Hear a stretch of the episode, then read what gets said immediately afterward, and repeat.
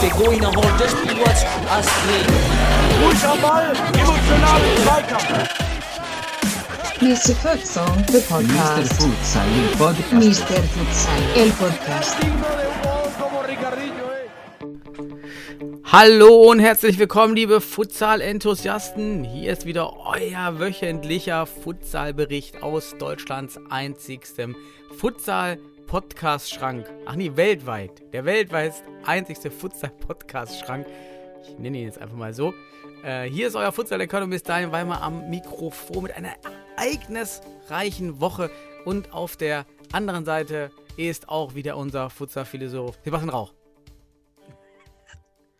Daniel, du Du hast überlegst das noch dir nicht ganz normal aussprechen. Du hast Du nicht über- gesagt, in welcher Geschwindigkeit. Achso, ja, weil ich beim letzten Mal Kritik geäußert habe, ne? Ähm, aber ja, du schaffst es immer wieder, mich äh, zum Lächeln zu bringen, Daniel. Ich danke dir dafür und äh, dann kann ich immer sehr gut gelaunt alle anderen begrüßen, die jetzt gerade reinschalten.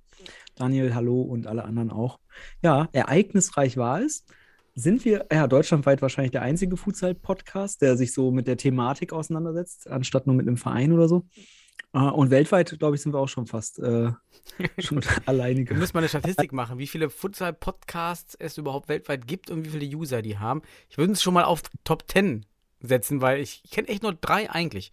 Und dann Meinst nehme du, ich die, meinst du, die Futsal-Podcast-Landschaft, also in Deutschland können wir ja sagen, hat sich parallel zur Futsal-Entwicklung äh, ein bisschen schlecht entwickelt. Ja, ne? tatsächlich, ja. Vielleicht auch weltweit auch vielleicht. Also These, Futsal-Podcasts haben auch nachgelassen. Nur wir sind stabil. Keine Scheinkorrelation, weil die Podcasts nachgelassen haben, hat auch jetzt das Futsal-Wachstum Hm. nachgelassen. Und damit die habe Henne- schon, oder Ei-Frage. da hab ich ja schon das Wer- Wichtigste erzählt. Ja, kannst ja, kommen wir gleich noch drauf wahrscheinlich. Ja, ne? lass mal gleich. Lass mal erst die normalen News machen. Und äh, heute machen wir Speed, Speed-Modus. Vielleicht bleiben wir ja mal unter, unter einer Stunde oder bei einer Stunde. Mhm. Müssen ja nicht drunter bleiben. So, erste News, die ich habe, hier auf meinem Zettel. Ziemlich geile Sache. Ähm, es gibt jetzt eine Damen-Studenten-Nationalmannschaft äh, mit Fabian Nehm. Äh, es gibt fünf Lehrgänge. Verteilt jetzt, ähm, nee, vier Lehrgänge, verteilt von April, Ende April ist der erste, geht dann bis Juni. Und dann richtig geiles Event, WM der Studentinnen in Braga, in Portugal. Dort wird auch die deutsche Studenten-Futsal-Nationalmannschaft der Frauen abgesandt. Vom 11.07. bis 25.07. Mega-Event für die Damen, glaube ich, vergessen auch beim Damentraining bei uns. Und da ähm, haben es einige Damen, die da auch jetzt erstmal in der, in der Auswahl sind. Ähm, die Claire und die Helena sind jetzt da von uns mit erstmal selektiert, so wie ich es mitbekommen habe. Und die haben sich auch richtig gefreut ähm, auf dieses Event. Ja, ist doch schön, dass im Damenfutsal was geht. Ja, das freut mich sehr. Also wirklich. Ähm, man muss auch sagen, Fabian, Fabian ist da auch sehr aktiv. Wie du siehst, ein paar Termine gibt es, ne? Aber es ist natürlich auch Vorbereitung. Ähm, ja, ich finde es auch cool. Bin ich auch irgendwie von begeistert, muss ich ehrlicherweise gestehen. Denn ähm, in dem Bereich sehen wir ein Wachstum. Das ist schön. Das ist halt das Gute an der Mhm. ganzen Geschichte. Ja, die waren Ja. ganz happy. Dann haben wir ja verschiedene Meister. Wir haben ja einmal den Meister aus Bayern jetzt, aus Ingolstadt. Aufsteiger also in die Regionalliga Süd im nächsten Jahr.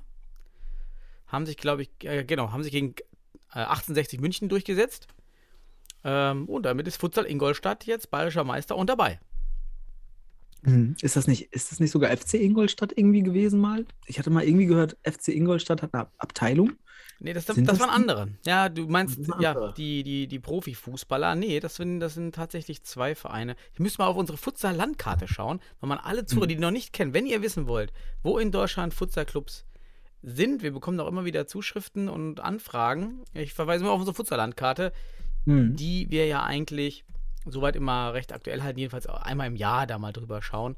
So viel Mhm. ähm, passiert dann ja doch nicht, auch, außer dieses Jahr. Da muss ich auch mal zwischendurch wieder ein bisschen korrigieren. Ich gucke mal schnell rein. Und ich meine, dort gibt es in Ingolstadt jetzt nur noch ein Team. Ja. Und Also, ähm, die Futsal, ich kann mich gut- Futsal Panther, sind das die? Warte mal, jetzt bin ich auch verwirrt. Ich weiß nicht, ist das der FC Ingolstadt? Der, damals, damals war der ja in der. Fußball-Bundesliga der Verein. Jetzt, ich weiß nicht, ist er noch äh, Drittliga? Verein? Ich weiß es gar nicht. Ja, Futsal Ähm, Ingolstadt. Das sind die mit den lila, genau, die, die haben so lila Trikots, die haben ordentlich gefeiert in der Kabine. Das sind die Panthers, Mhm. genau, die Futsal Panthers Ingolstadt. Ui, mal ein ganz kreativer Name für den deutschen Futsalverein. Genau. Die Panthers. Noch ein paar Panthers. Haben wir noch gar nicht. Haben wir noch nie gehabt. Hab ich noch nie gehört. Nee, aber ähm, Futsal, äh, die, also der, der, der FC Ingolstadt, der hat ja, ich glaube, und da ich erinnere mich dran mal, dass der Jörg Meinhardt da irgendwie was gemacht hat oder irgendwie da zu Besuch war als Oh, der Futsal- Buffet-Dieb, ah, okay. Äh, was war Jörg da? Buffet-Dieb. Nein, Gott. Ähm, Äh, nein, aber da war, da, damals war er doch noch bei Eurosport Co-Kommentator, glaube ich. ja.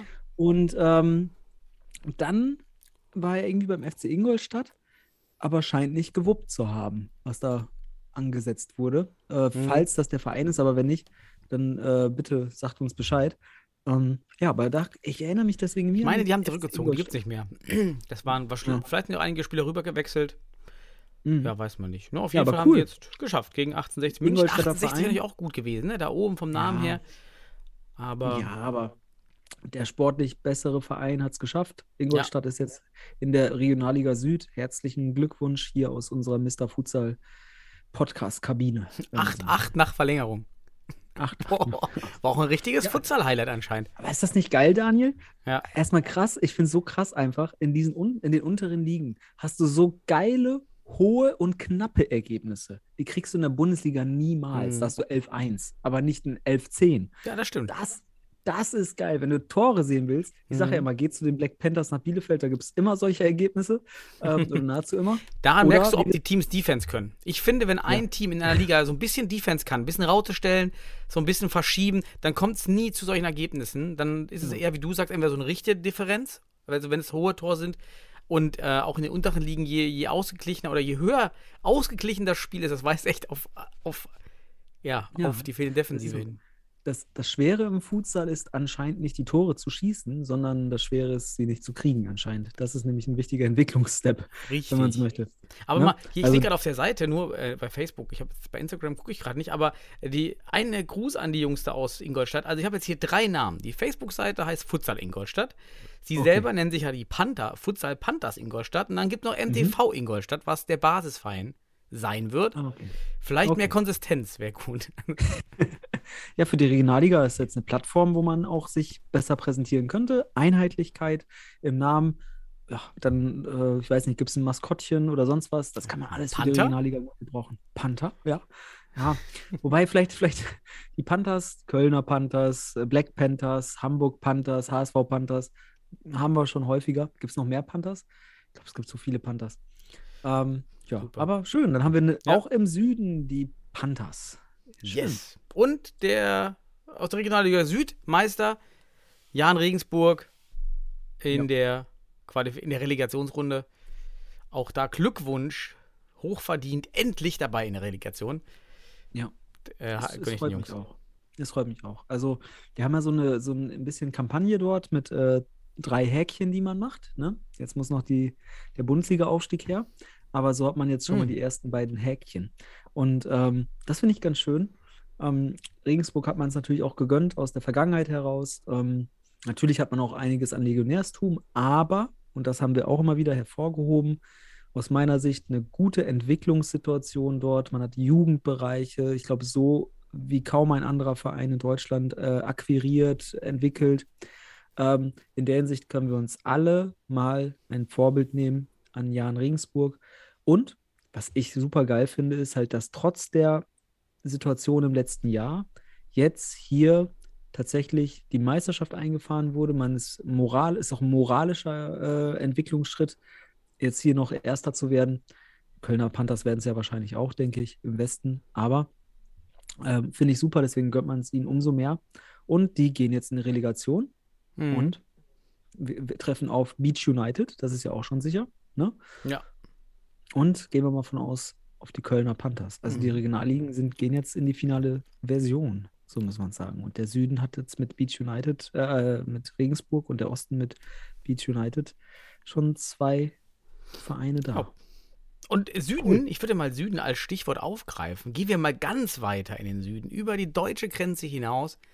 Ui. News aus Österreich. Äh, Fortuna Wiener Neustadt ist österreichischer Futsalmeister. Da ist ja immer dieses Stella Rossa immer auch sehr stark gewesen in den letzten Jahren. Haben sich durchgesetzt. Und ganz skurril, du musst mal schauen, ähm, auf, der, auf der Seite ähm, oder Futsal Österreich gibt es da so ein Video von einem Interview des, des Kapitäns oder so. Und im Hintergrund siehst du erstmal so, ein- so, ein- so einen Mitspieler von ihm, einfach im Interview so eine, irgend so eine, eine Flasche Jackie oder sowas äh, exen. einfach mitten Ja. im Interview. Ist, äh, ist auf jeden Fall legendär. Ist äh, sta starke Sache, das mal so. Würde ich, jetzt, würde ich jetzt, falls Hohenstein äh, Erster wird in der Bundesliga, nicht empfehlen, weil wir haben ja noch die Playoffs. also von Genau, daher kann man, wenn man es fertig hat und man hat äh, den Pokal oder die Schale in der Hand, dann ist das natürlich, ähm, gönnt euch auch mal ein bisschen Jackie, wenn es denn äh, nicht zu viel ist. Ja, die Dosis macht das Gift, Daniel. Ja, das Paracelsus, stimmt. Die Dosis macht das Gift. Ja, schön. So, dann- ja, in, Hast du noch was? ja, wir können ja weiter. Jetzt, äh, komm, wir können ja direkt mal, weil du ja schon die ganzen Regionalligen angepackt hast und du hast auch Ich jetzt habe noch den, News. Ja, Oh, kannst ja währenddessen kann ich reinstreuen. Ja, okay. Ja, Machen wir noch ein bisschen. Komm, wir machen einfach mal jetzt am Anfang so ein bisschen Regionalliga. Im Norden gab es nämlich jetzt das fulminante Duell, das entscheidende Duell vielleicht. Ne? Es gibt ja Mhm. noch ein paar Spielchen. Aber es hat äh, Kiel gegen St. Pauli gespielt und St. Pauli gewinnt. Ich glaube, 6 zu 1 war es. Und ähm, Mhm. es gab sogar eine Live-Übertragung. Also, hast du ja auch mitverfolgt. Wie war's? Ich, hab ja, ich war ja auch dabei. Wir haben uns das ja gemeinsam angeschaut. Ja, es, man konnte ja rüber switchen. Das war der, der Futsal-Samstag. Erst zweimal Bundesliga, dann auch rüber gezwitscht zu Kiel. Erstmal mega Stream die Jungs da gemacht äh, über Instagram. Im Gegensatz zu, äh, auch später am war noch das Spiel Nierstein gegen Nova. Auch im Instagram, aber da waren leider nur fünf Zuschauer. Und in Hochkantformat. Das war ganz furchtbar. Da habe ich leider direkt abgeschaltet. Und die Kieler Jungs haben da schön Breitband gemacht. Das ist mit Insta nicht so, nicht so einfach, das sich dann auch anzugucken, außerhalb des Handys. Und war ein geiler Stream, haben sie gut gemacht, wirklich, muss man sagen. Und man war dabei. Ja, die haben gefightet. Da war richtig Stimmung in der Halle, auch ein bisschen gegenseitig, auch natürlich angeheizt die Stimmung. Ähm, spielerisch sehr viele Individualisten auf Seiten der mal, Paulianer, vor allem voran Juri Jerimejew. Also wenn einer Futsal-Moves drauf hatte, das war immer Juri, das war ganz schnell ersichtlich. Äh, dann die Spo-Brüder, die im DFB-Net immer noch keine Angabe haben, warum auch immer. Ähm, äh, die Nummer 9 und die Nummer 23, zwei Brüder, die sind auch schon im Sommer bei der Relegation, bei dem Relegationsblock-Turnier aufgefallen. Ähm, sehr viel individuelle Klasse, aber natürlich organisierte Defensive, organisierte Offensive ist das nicht. Gegen die Kieler haben etwas Struktur im Spiel gehabt, aber da hat eben die individuelle Klasse gefehlt. Sich da durchzusetzen, war bis zum Ende spannend und die letzten vier Tore sind wirklich ganz am Ende gefallen. Ja. Also Ja. fand ich, fand ich ganz nice. Ja, ich fand Kiel im Abschluss typische Probleme, die man hat. Ne? So dass man halt dann gegen, gegen Paulianer, die besseren Individualisten sicherlich besetzt waren, durch Juri Jeremejew, wie du schon sagst, auch ähm, eine bessere Futsalstruktur entwickeln. Ähm, und dann war es am Ende auch ein verdienter Sieg für Pauli, muss man so sagen. Ja. Und ähm, hätte aber auch bei der ein oder anderen besseren Chancenverwertung für Kiel noch enger werden können. Also auch da, also ich fand das jetzt nicht, dass das so ein, so ein, es war jetzt kein Spiel, wo Kiel äh, irgendwie drückend unterlegen war, sondern es war ein gewissermaßen hin und her. Und ähm, Pauli hat ja auch durchaus ähm, gut, gute Konter gesetzt. Ja, aber war schön, auch das zu Mhm. sehen. Es war ein bisschen schwierig, ne? Mit äh, Querformat. Musste das Ja, Handy ja. nehmen, kannst du Aber querlegen, 55 ja. Zuschauer waren in der Spitze im Stream, war ich äh, beeindruckt von. Und der Stream war stabil. Das war ja was. Mhm. Parallel lief ja Mainz gegen äh, Weil im Dorf, Bundesliga. Da Ja. war die erste Halbzeit für den Arsch. Da konntest du nichts gucken. Das ist immer abgebrochen. Ich hatte dauernd Camouflagebild und dann Stehbild. Das war, äh, Standbild.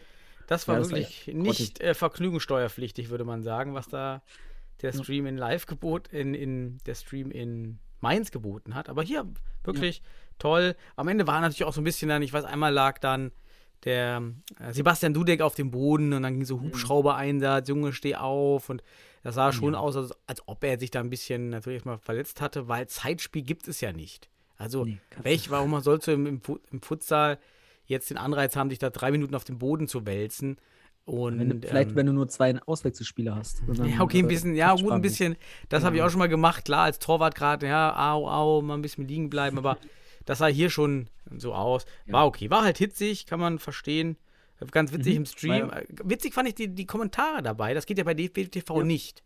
Und da Nee. würde ich mir wünschen, dass man da schon ein bisschen mehr in dieses, in diese, in diese Standard-Social-Media-Konsumlandschaft einsteigt beim DFB und so einen Chat Das ermöglicht, man weil, mit ausgedrückt. Standard-Konsumlandschaft. ja, also, wie man es auch immer nennen will. Und äh, ganz witzig fand, immer kam dann der Busfahrer rein. Der Busfahrer hat zugeschaut. Stargast. Der Busfahrer war auch im, Achso, ja, im der, ist- der, ist uns, der ist uns aufgefallen im Chat, ne? Der Ja. Busfahrer. Grüße an den Busfahrer Der kam- aus der Pauli, glaube ich. Ich glaube, er war Paulianer. Busfahrer, Busfahrer guckt sich das Spiel an. Ja, geil. Aber war das nicht, ähm, Daniel, jetzt nochmal, Ja. ähm, das Spiel hat ja auch ganz interessante Vor- und Nachspielchen. Äh, medial kann man sich ja nochmal anschauen. Gab es auch noch ein bisschen Diskussion bei Instagram. Ähm, aber darauf will ich gar nicht jetzt eingehen. Aber ähm, die Regionalliga Nord, ich glaube, da gab es ja auch noch ein paar andere Infos, äh, unabhängig von diesem Spiel. Da ging es ja irgendwie, dass es da auch, ähm, ja, dass die Region Nord ein bisschen instabil wird oder ist. Ein paar Vereine wohl da auch, ähm, wir reden ja auch noch gleich über den Entwicklungsbericht, vielleicht da können wir dann auch gut anschließen, dass dort aufgrund der hohen Zahlung von, ich glaube, 3000 Euro Mhm. für die Meldegebühren, das heißt die Schiedsrichtergebühren primär, ähm, entsprechend sind. Und Mhm. was hat man nämlich dort gemacht im Norden, laut unseren Informationen? Man hat das an die Fußball-Regionalliga angepasst. Dieses Budget, das man für die Liga in Anspruch nimmt, von den Vereinen. Also die m, Gebühren sind 300, äh, drei- ta- 3000 Euro und meines Wissens nach damit Mhm. mit Abstand die höchsten Gebühren für eine Regionalliga im Futsal, die wir einerseits jemals hatten und gleichzeitig im deutschlandweiten Vergleich. Meines Wissens nach hat die Regionalliga West, ich glaube, 1500 Euro, also die Mhm. Hälfte. Ja, irgendwie so, ungefähr. Wenn genau, es ein ja, ja. bisschen mehr ist, erzähl's uns bitte. Ähm, was hältst du von so einer hohen Summe als Ökonom? Macht das Sinn für unseren Sport? Ja, eigentlich hast du ja eigentlich schon die Antwort geliefert. Das sind hohe Eintrittsbarrieren ähm, mit, mit ausreichend Unterbau, natürlich. Wo, wo es wirklich eine Auswahl geben kann von Clubs, die das sich leisten können und dann auch die Entscheidung treffen können, dass sie aufsteigen. Aber für viele Vereine ist es die einzigste Möglichkeit, überhaupt an einem regelmäßigen Spielbetrieb teilzunehmen. Und das ist der Punkt, wo die Landesverbände aktiv auf die Futsalentwicklung einwirken könnten. Wenn man Mhm. immer fragt, ja, was sollen wir machen? Ja, zum Beispiel, haltet diese Kosten gering. Fin sub subventioniert die Schiedsrichter. Lasst die Vereine da raus. Und ein Teil ist immer gut, damit das Ganze nicht, ähm, nicht so als Ja, wertlos man- empfunden wird. Das kennen wir Genau. auch aus der Armutsforschung.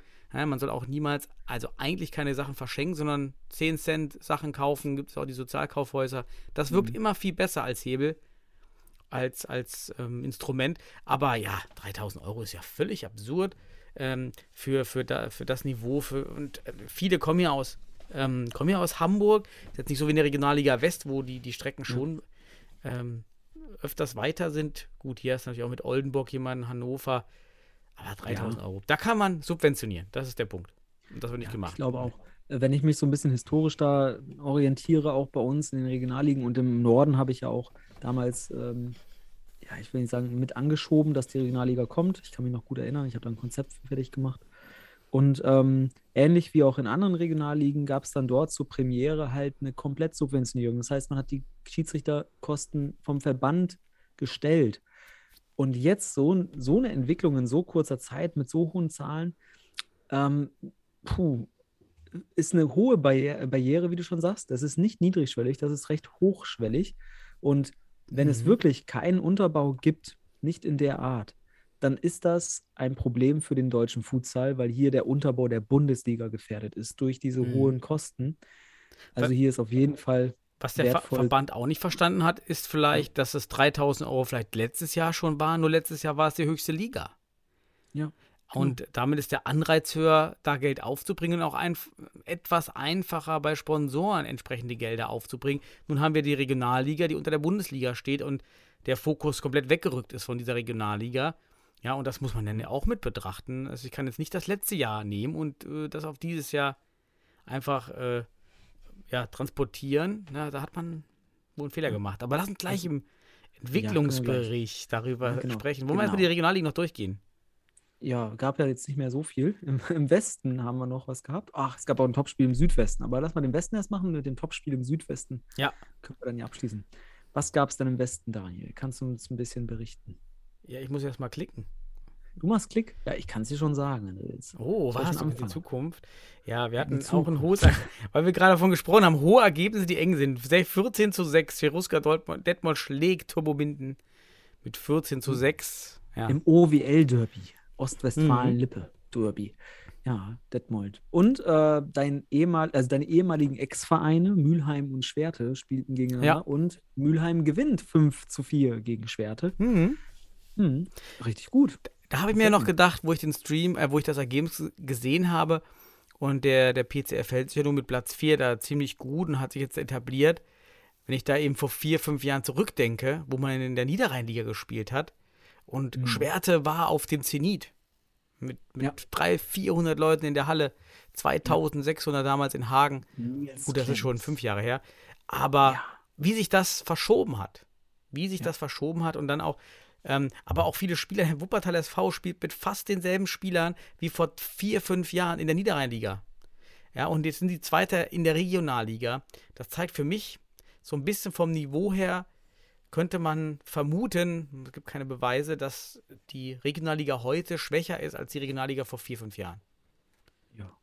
Der Aber UFC Münster nicht, war ne? auch, der UFC Münster war ja auch schon mal Rekordmeister, deutscher Rekordmeister. Läuft sogar mit zwei Sternen über dem äh, Logo äh, auf, Mhm. manch, also so, äh, auf Trikots war das schon früher. Ähm, und sind jetzt das Tabellenschlusslicht. Ne? Wenn man Bonn und Königsborn äh, mit Zurückzug rausnimmt, sind die das Tabellenschlusslicht der Regionalliga. Ne? Ähm, Stimmt, also die von daher. Ja, die sind letzter. ja, die, Tatsächlich. Machtverhält die Machtverhältnisse haben sich verschoben. Ähm, und das äh, verlief in den letzten zehn Jahren so. Da haben sich diese Machtverhältnisse verschoben. Ich kann mich erinnern, Münster 2012, 13, noch äh, Finale Deutsche Meisterschaft und so weiter. Mhm. Ja, in zehn Jahren ist einiges passiert. Andere Mannschaften haben sich etabliert und auch Schwerte. Damals eigentlich eine, bis 2016 eigentlich eine richtige Größe. Ne? Mhm. aber dann sukzessive abgebaut. Ich glaube, mit dem Weggang von Daniel Ramon und auch deinem Weggang. Ja, da war ganz viel. Ne? Dann ähm, Ja, da Nils Klemms beruflich Ja. weg. Daniel Otto musste beruflich sich anders orientieren. Und so. das waren ja die Pfeiler. Das waren die Pfeiler, die Stefan Kleine ist gegangen, auch beruflich. Also vieles, das Ja. Team ist auch exogen so dann auseinandergebrochen. Mhm. Ja, das, Ja. das stimmt. Genau, es sind ein paar Leute weggegangen. Und ich kann mich nur erinnern, das war halt die letzte Saison mit Daniel Ramon. Da haben wir auch gemeinsam gefeitet um die Meisterschaft. Am Ende haben wir durch ein Unentschieden in Schwerte glücklicherweise mit dem MCA die Meisterschaft geholt. Daniel ist mit Schwerte als Zweiter in die deutsche Meisterschaft gegangen. Und das war, glaube ich, so der Mhm. letzte, der letzte große Erfolg ähm, äh, der Holzpfosten. Davor immer wieder, ich sag mal, Finalist deutscher Meisterschaft, also auch schon eine Nummer gewesen. Und jetzt, ähm, ja, finde ich es interessant, wie sich zum Beispiel zwischen Mülheim und Schwerte genau das Verhältnis Mhm. verändert hat. Und Mülheim ist jetzt hier vor Schwerte auf Platz 4 und ähm, Ja, mich freut die Jungs aus Mülheim. Ja. Thomas Libera, schöne Grüße, Cool. der Trainer. Ist ja auch damals schon 2010 bei den Futsal Panthers gewesen, dann zwischendurch kein Futsal Ja. mehr. Beruflich bedingt trainiert da jetzt, hat die Jungs im Griff. Macht Spaß. Ein paar kenne ich noch, die mit mir gespielt haben. Aber wenn auch immer weniger, ne? Das sind viele, die ich noch nie gesehen, die ich gar nicht mehr kenne. Sind halt auch viele junge Spieler, das freut einen ja auch. Ja, und ähm, Ja. dass da weitergeht. Ähm, ja, ja. dann, dann, lass uns rübergehen auf die Südwestliga. Ja, das war der da Stream. gab es nämlich der Ruckel-Stream. den Ruckel-Stream, ja. Der Den habe ich mir gar nicht so sehr angetan, muss ich sagen. Da hast du ja Also, reingeschaut. also ich sagte nur, also hochkant Format Hallensport si- sich anzutun, auch noch mit dem Handy am Spielfeldrand, also so, dass du keinen Weitwinkel-Effekt hast und dann auch mal mehr aus, Ja. mal mehr Raum siehst. Das war dann wirklich, eigentlich ist die Kamera nur umhergeschwenkt Ja. und dann Du hast eigentlich nur so einen ich Schlitz gesehen. Ja, so ja, Tunnel. das war. Tunnel. Wie ist denn ausgegangen? Ich Ja, habe gar nicht gesehen. Ah, Nova ja, gewinnt. Futsal Nova Club Mhm. gewinnt beim TV Nierstein 5 zu 4 und damit verbunden ist das in Mhm. dieser Liga, nachdem sie ein Wochenende vorher übrigens, das war ein Wochenende vorher, noch 1 zu 1 gegeneinander gespielt hat. Das ist ja wie so Hin- und Rückspiel gewesen. Stimmt, ja, hat, hat der Nova Club jetzt 5 zu 4 gewonnen und somit jetzt den klaren Vorteil im Rennen um die Meisterschaft und damit auch mit äh, Vorteil in der Verbindung zum, zur Relegationsqualifikation. Und Aber ist ja schon fast entschieden, ne? Also rechnerisch Ja. drei Punkte geht. Ein Spiel ist noch, drei Punkte Vorsprung, Torverhältnis. Aber mit, Ein Nierstein macht es nicht mehr. mit 16 Toren Vorsprung zu Friesenheim. Ach, Nierstein hat noch. Ah, Nier- Nierstein. Ja, Ja, aber Nierstein, den, Ja. gibt es da Torverhältnis oder direkter Vergleich? Ach, das wissen wir nicht. Ja, richtig. Ja. Wir, wir haben schon beim letzten Mal gefragt, ne? Ja. Da hätten wir uns mal informieren sollen. Hätte ich mich nämlich drum, ge- äh, jetzt, deswegen wollte ich es, weil ich ja gesehen habe, die spielen ja gegeneinander. Mhm. Und deswegen, schade. Jetzt hat aber natürlich der Futsal Nova Club hier die, ähm, die Oberhand, indem man den direkten Vergleich gegen Nierstein Mhm. gewonnen hat. Das heißt, Nierstein wird jetzt nicht mehr rechnerisch. Aber man will auch melden wohl, jetzt denn die, die, Ja. der, das Umdenken beim Futsal Club Nova, dass man doch für die Relegation meldet, es ist nur gut für alle, wenn auch für den Südwesten gerade zwei in die Relegation gehen, dann ist die Wahrscheinlichkeit zwei Drittel, dass jemand aus dem Südwesten auch im nächsten in der Bundesliga spielt. Das kann nur gut sein. Ja, aber damit nimmt, nimmt die Relegation jetzt Form an. Wir haben also, Mhm. wenn man jetzt die Ligen überblickt, ähm, feste Teilnehmer mit Regensburg und Beach United in der Gruppe A.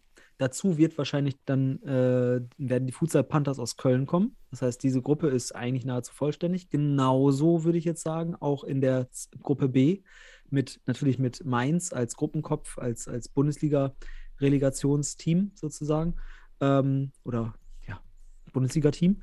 Ähm, und dann Pauli, die sich jetzt natürlich hier den klaren Vorteil gegenüber Kiel verschafft haben. Das Mhm. heißt, da ist auch am Ende des Tages jetzt noch die, äh, die Ziellinie durch, zu durchlaufen, aber das werden die sich jetzt hoffentlich nicht mehr aus der Hand nehmen lassen, denn sonst würde man mich Lügen strafen, denn Pauli wäre sonst nicht in der Relegation, vielleicht. Aber ähm, der direkte Vergleich mit Kiel ist natürlich damit auch Was heißt ähm, denn hoffentlich? gelungenermaßen. Was hoffentlich, Das damit ich heißt, recht hoffentlich wird es Pauli. Ich, äh, Ja, damit ich recht habe. Ach so, ah, okay, verstanden. Warte mal, die haben doch gar keine Ja. Spiele mehr. Wie war es das schon? Sind die Meister? Nee, das wäre es ja. Ach nee, das, ich, mich verwirrt diese neue DFB-Net-Anzeige.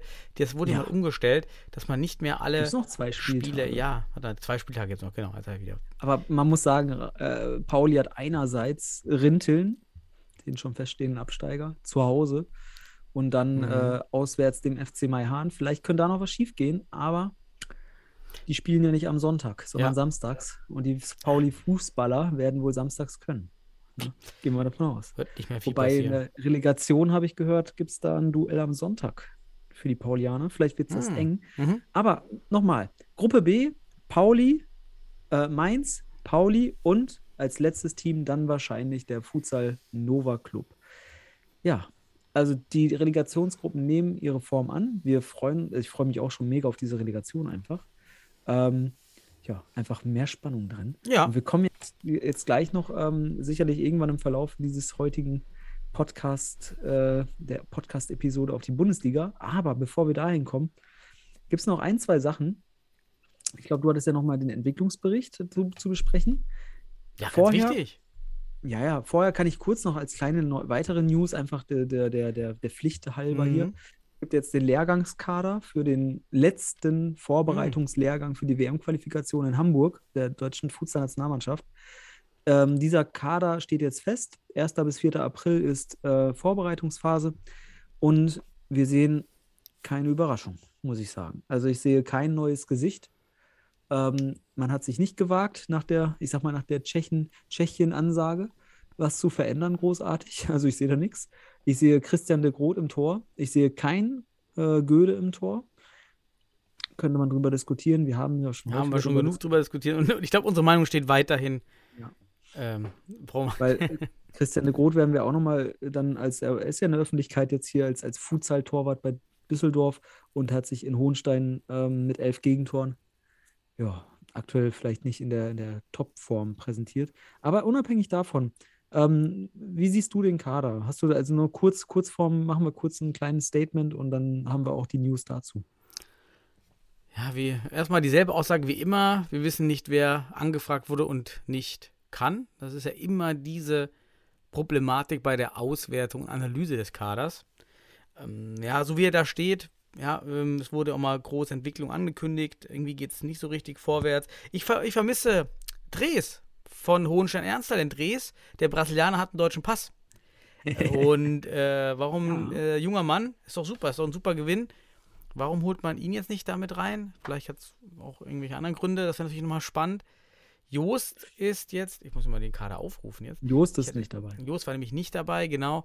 Und Der ist auch noch nicht so weit, um jetzt für so, ein, für Ja. so eine Vorbereitung vielleicht in Frage zu kommen. keine Bewegung. Äh, Die anderen Namen sind ja wohl bekannt. Also, Ich muss aber auch sagen, jetzt wäre es tatsächlich auch eine Überraschung gewesen, weil dem Punkt, wo es möglich gewesen wäre, vielleicht beim letzten Lehrgang noch, weil Mhm. jetzt das ist der letzte Lehrgang hier vor der Qualifikation, aber da hätte ich mir das gewünscht, da hätte ich mir eine leistungsgerechte Orientierung in der, in der Nominierung gewünscht. Allerdings auch natürlich muss man das hier relativieren. Ich denke, ähm, die Mehrheit der Spieler sind absolut verdient und gerecht, auch leistungsgerecht dort drin. Und andere sind halt auch dabei, weil sie vielleicht im Jojo-Test ganz gut sind. Ne? Ja, Daniel? Ja, ganz Sicherheit. Das, ähm, wir sollten einfach die, die Jojo-Test-Nationalmannschaft aufrufen. Ähm, dann kommen einfach alle rein, die gut im Jojo-Test sind. Das ist dann einfach der, der Wettbewerb an sich. ist Jojo-Test. Ich dachte, den Jojo-Test einfach mal reinbringen. Der ist ja ganz wichtig. Nein, aber ein, zwei Positionen, ja, da darf man drüber diskutieren. Aber wir sind beim Futsal, da sind ein, zwei Positionen entscheidend. Und wir Mhm. sind ja nicht beim Fußball. Also wir, das ist das Ding. Wir haben weniger Spieler zur Verfügung. Da sind ein oder zwei Positionen deutlich mehr proportional. Und ähm, deswegen finde ich schade, äh, wenn es so, Mhm. so gute Leistungen in der Bundesliga gibt, die so ausdrücklich gut sind, die du auf allen kategorischen Ebenen eigentlich sehr gut durchleuchten könntest. Und die Bundesliga bietet das. Ja. Schade, aber gut. Das ist jetzt nochmal so die Äußerung dazu, weil es ist halt der Kader bekannt gegeben. Keine Überraschung. Jetzt wäre es nämlich eine Überraschung gewesen. Man hat es jetzt so erwartet. Vielleicht danach. Vielleicht ja nach der WM-Qualifikation. Vielleicht wollte man da keine Störung. Vielleicht danach. Also danach sollte auf jeden Fall äh, vielleicht eine Mischung. Ja, oder mal Timo Di Giorgio holen. Das ist doch auch mal gut. Ja, Das ist doch immer noch der, reanimiert ihn. der Top-Torjäger der ersten Partien der deutschen Nationalmannschaft. Das wäre doch auch mal. Vielleicht macht Timo Heinze nochmal mit. Ja, so All- bestimmt. Ah, wir könnten doch so, so ein joggen. All-Star, so ein DFB-All-Star einfach mal gegen die aktuelle, aktuelle Nationalmannschaft spielen. Wie wäre denn das? Wie, das wäre wär doch sensationell, oder? Nils Glems, mal, Timo Heinze, Glems, Timo Di Giorgio. Rüschenpöhler. Würde ich auch nochmal reintun. Wen? Rüschenpöhler. Ja, genau. War auch mal. Celani nochmal ins Tor. Ey, das ist ich eine super gut. Idee. Ich glaube, die, ich glaube, wenn die, wenn die sich ein paar Monate vorbereiten, die werden noch ein bisschen, die werden noch kompetitiv. So einen gewissen Grad. Also ein paar Das wäre ja wär die spannende Sache. Also, wie kompetitiv wäre das Team um diese Ja. Spieler? Ähm, ey, starke Ich- Sache. ich Äh, Hier raus in die Welt, bitte organisieren. Ich, wir wollen die Ja. All-Stars gegen die aktuelle Nationalmannschaft als, Saisonab als Saisonabschluss. Wir wünschen uns das. Als Saisonabschluss, genau, so ein All-Star-Game. So Ja. beste Spiel, also die Nationalmannschaft sollen ja irgendwie die besten deutschen Spieler sein. Ja, aber ich revidiere mich mal. Ich glaube, dass diese aktuelle Nationalmannschaft schon deutlich stärker ist als ein Di Giorgio, ein, ein Heinz und so weiter. Die spielen ja immerhin alle Bundesliga. Ne? Also Mhm. ich sehe jetzt hier auch gerade, bis auf Wiegels, sehe ich keinen Spieler jetzt aus den Regionalligen. Also Hirosawa hat es nicht in den Kader geschafft. Das heißt, wir haben hier fast nahezu Bundesliga-Akteure. Nur Wiegels, der weiterhin Regionalliga spielt, wenn da nichts passiert. Wenn Berlin nicht aufsteigt, wird Wiegels vielleicht weiter Oder wenn dann, man macht das eine Hautspiel und dann macht man so drei Disziplinen, die wenig mit Futsal zu tun haben, aber Spaß machen. Äh, Jojo-Test, Latten- äh, Lattenschießen Lattenschießen. und ja. Sackhüpfen. Das, wird doch, das ist doch so eine Kategorie, die drei Sachen, oder? Ja, es gibt so tolle Spiele. Kleine Spiele. Empfe ich empfehle als, als Sportwissenschaftler kleine Spiele zu recherchieren. Ja. Kleine Spiele kann man machen. Das ist so Das ist richtig gut. Kompetitiv und unterhaltsam und spaßig. Auch schön. Ja. Ja, Daniel, dann kommen wir aber jetzt mal auf den Entwicklungsbericht. Wie hat sich der deutsche Futsal in den vergangenen zwölf Monaten entwickelt? Wir sind wieder dran. Du hast die Daten präsentiert als Datenanalyst. Ähm, Mr. Futsal, wir machen es wieder. Schön mit Python auch die, die Grafiken erstellt. Äh, War toll. Hätte ich auch mit Excel machen können, aber ich wollte es mit Python machen. Sieht besser Einfach aus. hübsch gemacht. Nee, ähm, Ja. ja. wir haben wieder einen schönen Entwicklungsbericht äh, Mhm. herausgebracht. Wie sieht's aus? Möchtest du äh, starten mit deiner Einschätzung? Gut, wir erstmal vielleicht für die Zuhörer, die, die noch nicht so lange dabei sind, ähm, diesen Bericht, den schreiben wir jetzt, ich habe auch unten unter dem Bericht eigentlich die letzten nochmal verlinkt. Ähm, das war seit 2019. haben wir- äh, Seit 2017, der erste Alarmstufe Rot damals noch, 2017, Alarmstufe Rot. Ähm, die Entwicklungsberichte und ähm, wir fassen dann immer so die positiven Sachen zusammen, die in einem Jahr waren. Davon hatten wir wirklich viele und auch mehr als in den letzten Jahren zuvor, muss man sagen. Das letzte Jahr war also wirklich gespickt mit guten Entwicklungen in der Spitze. Das ist eben die ganz große Einschränkung. Und mit einer katastrophalen Entwicklung, desaströs würde man sagen, in der Basis. Und ähm, willst du, was waren denn deine Highlights? Willst du die Highlights machen und ich mache das Desaströse oder andersrum? Also, ja, also eins, eins hat sich bewiesen, was ich auch schon seit drei Jahren erkenne und was ich auch mit der Bundesliga erkannt habe. Es, hat, es gibt das Matthäus-Prinzip in in, im deutschen Futsal. Die, die haben dem wird noch gegeben. Das heißt, die haben eine gute Entwicklung da oben. Ja, Bundesliga, ähm, wobei auch da natürlich aktuell die Entwicklung auch noch abzusehen ist, aber Nationalmannschaften und so weiter. Das, da wird schön gegeben, aber die nicht haben, denen wird genommen. Schauen wir in die Regionalligen jetzt mit den erhöhten Kosten etc. Das heißt, hier ist der Unterbau in Gefahr und zwar in akuter Gefahr. Aber kommen wir mal auf, auf die Highlights. Also einerseits muss man natürlich sagen, Stützpunktarbeit lief trotz Corona. Mhm. Wunderbar. Das heißt, diese Ziele in der, und da kommen wir wieder, wir reden jetzt gerade vom elitären Bereich, ja, die wurden äh, gedeckt. Wir haben Frauenfutsal etabliert, jetzt mit einer Nationalmannschaft. Das heißt, wir haben jetzt auch die Studenten und die reine DFB Futsal Frauen National Damenschaft, wie auch immer wir es nennen, ne? Frauenschaft. Ähm, das sind Highlights für mich ganz klar. Natürlich auch die Bundesliga, trotz, trotz des Worst Case am Anfang mit Berlin, ist ein wahnsinnig interessanter Entwicklungsschritt, vor allem für die Öffentlichkeit. Wir haben jetzt wirklich eine Bundesliga. Die Frage ist halt nur, was wird daraus jetzt gemacht? Denn dann kommen wir auf die, falls du noch ein paar Highlights hast, bestimmt, aber wir müssen halt Wir die hatten- andere ich Seite hab- der Medaille noch. Ja, ich hatte noch als äh, positive Entwicklung einmal auch den, den Ausbau des, also auf der Nationalmannschaftsebene Ausbau, Trainerstatus Marcel, Torwarttrainer, Teammanagement. Also man hat da auch weiter investiert, man investiert dort weiter. Wir sehen junge, neue Spieler, junge, einige gute junge neue Spieler, Suat Ak, Philipp Joost. Ja, die geben so Hoffnung, dass da auch so ein, ein der Futsal-Nachwuchs kommt, Sitziskin. So, das sind ja schon Namen, die da, die einen Hoffnung machen. Auch im, tatsächlich im ähm, Jugendbereich gibt es jetzt doch einige Vereine, die sich mit Jugendprojekten engagieren. Hot Futsal, Jahn, Regensburg, Holzpfosten Schwerte, Futsal Panthers Köln, Fortuna Düsseldorf, PCF Mülheim. Das sind so die, über die ich jetzt auch immer wieder- wieder online im Social Media, Entschuldigung, wenn ich jetzt noch jemanden vergessen habe, die sich da beschäftigen. Schulsport kommt unter der Oberfläche, das bekommt man nur mit, wenn man mit Leuten spricht, die Schulfutsal Ja. machen. Da geht Genau. immer mehr, weil da kann man das, kann man eben Futsal gut etablieren und viele im Futsal sind ja Lehrer. Und ähm, auch das Meisterschaftsblockfinale letztes Jahr war auch ein schönes Highlight, wo wir alle wieder vor dem Ja. TV-Streaming sitzen könnten. Und die Futsal B-Lizenz als erste endliche deutsche Futsal-Trainerausbildung. Leider für viele Verbandssportlehrer, die sich das Diplom dann neben das Jodeldiplom hängen, aber ähm, auch viele, die es wirklich ernst meinen. Diplom. Joden Genau. und Jojo. Das Lattenschießen Ja. oder das Jodeldiplom, das ist immer eine, eine Ebene. Kleine Ähm, Spiele. Habe ich gemacht damals im Sportstudium. Kleine Sehr gut, Spiele. für okay. Das ist auch Richtig gut so, geil. ne? Richtig Spaß macht. So, so Mattenschieben-Zeugs, richtig geil. Kämpfen, alles dabei. Alle, alle Ja. Sportarten wurden spielerisch. Ja, Richtig wir geil. haben Ja. regelmäßig Livestreams. Ja, online kam ja auch die, Ja. die, die blasphemische Frage, ja, was nützt uns denn die Bundesliga? Ja, total viel. Ja, alleine diese Streams, dann einfach der, auch in den Orten, wir haben dann, auch wenn es schlecht läuft, sind mindestens immer 80 bis 100 Zuschauer in den Hallen. Ja, das, das war vorher nicht der Fall. Im Durchschnitt. Also wir haben im Durchschnitt so 120 bis 180 Zuschauer je Spieltag. Das ist schon enorm. Ja, also Wachstum ist nicht enorm absolut, aber wo kommen wir denn her und wo geht das jetzt dahin? Von daher, ähm, klar, und internationale Spieler reden über uns. Genau, also es hat, hat seine Vorteile auf jeden Fall. Also wir haben gute, äh, gute Entwicklungsbereiche, aber auch hier bewahrheitet sich halt, wenn du schon sagst, die, die Nationalmannschaft etc., dass dort jetzt äh, Vollzeitanstellungen und so weiter sind. Ne?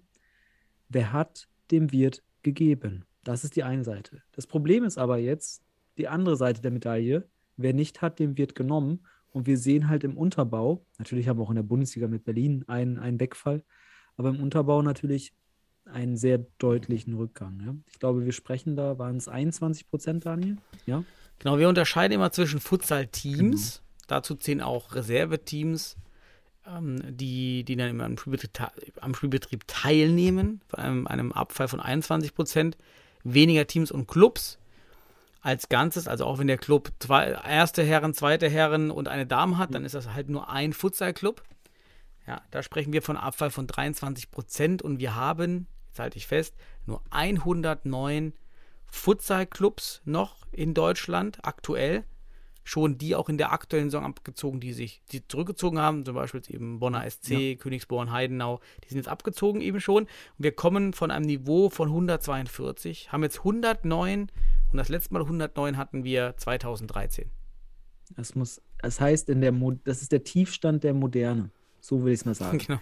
Also wenn wir sagen, so 2014, 15 und so weiter, wo auch dann die Regionalliga Süd und so weiter kam und so weiter, das sind alles so Bereiche, wo Regensburg äh, reinkam. Das sind so für mich so diese, diese, diese moderne oder reden wir davon, die Regionalliga Nord kam und so weiter. Das sind mhm. so Bereiche, da ist so diese Futsal-Moderne für mich.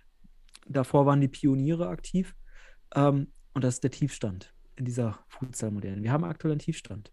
Und äh, das sollte uns echt mit, äh, also mit Alarmstufe Rot vielleicht, um es ein bisschen drastischer auszudrücken, durchaus bewusst werden, ähm, dass wir wahrscheinlich auch wegen Corona, aber auch, weil wir vielleicht auch nicht die richtigen Schwellen geschaffen haben, die am Ende des Tages dazu führen, dass wir eine mhm. Vermehrung haben. Denn das wäre der Wunsch gewesen. Allerdings, wie zu erwarten, hat gibt es vielerlei, ist multifaktoriell, aber Fortuna, ach, Fortuna wollte ich schon sagen, äh, hm. Corona.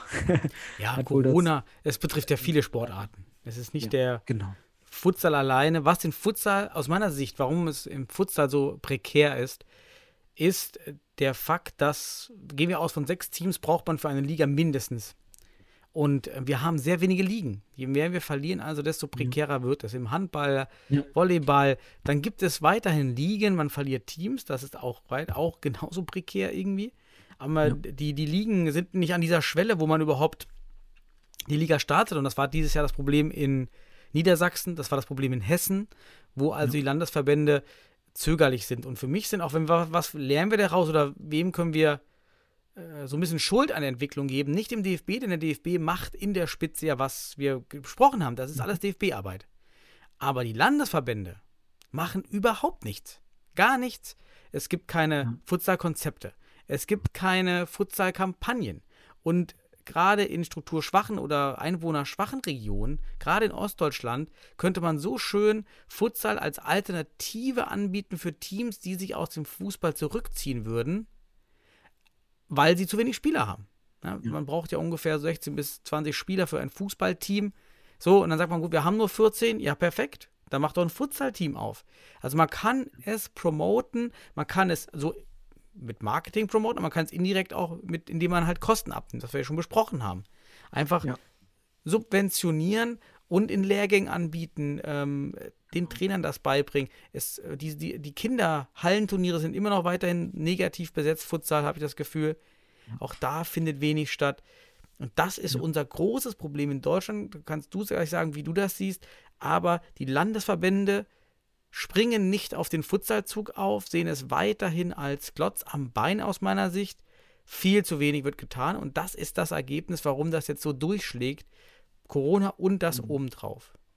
Ja, also ich glaube, die Landesverbände haben äh, Corona als, als, als Grund gesucht und gefunden dafür, dass man weniger Futsal macht. Wir haben schon in, in den letzten Jahren immer wieder darüber gesprochen, ähm, ob da äh, auf, auf Verbandsebene genug gemacht wird und waren schon immer da auch ähm, neben, auch neben dem DFB da kritisch in den Bereichen der, der Verbandsarbeit. Jetzt muss man sagen, der hat, dem wurde gegeben vom DFB, aber die Landesverbände sind für die zuständig, die nicht haben. Und da, wie du schon mhm. sagst, braucht es, braucht es unbedingt Niedrigschwelligkeit. Das heißt Angebote. Man braucht erstmal auch einen, einen forcierten Wettbewerb. Das heißt, man muss klarstellen, dass wir wettbewerbsorientiert denken und dann mhm. auch versuchen, den Wettbewerb äh, unter welchen Bedingungen auch immer zu ermöglichen.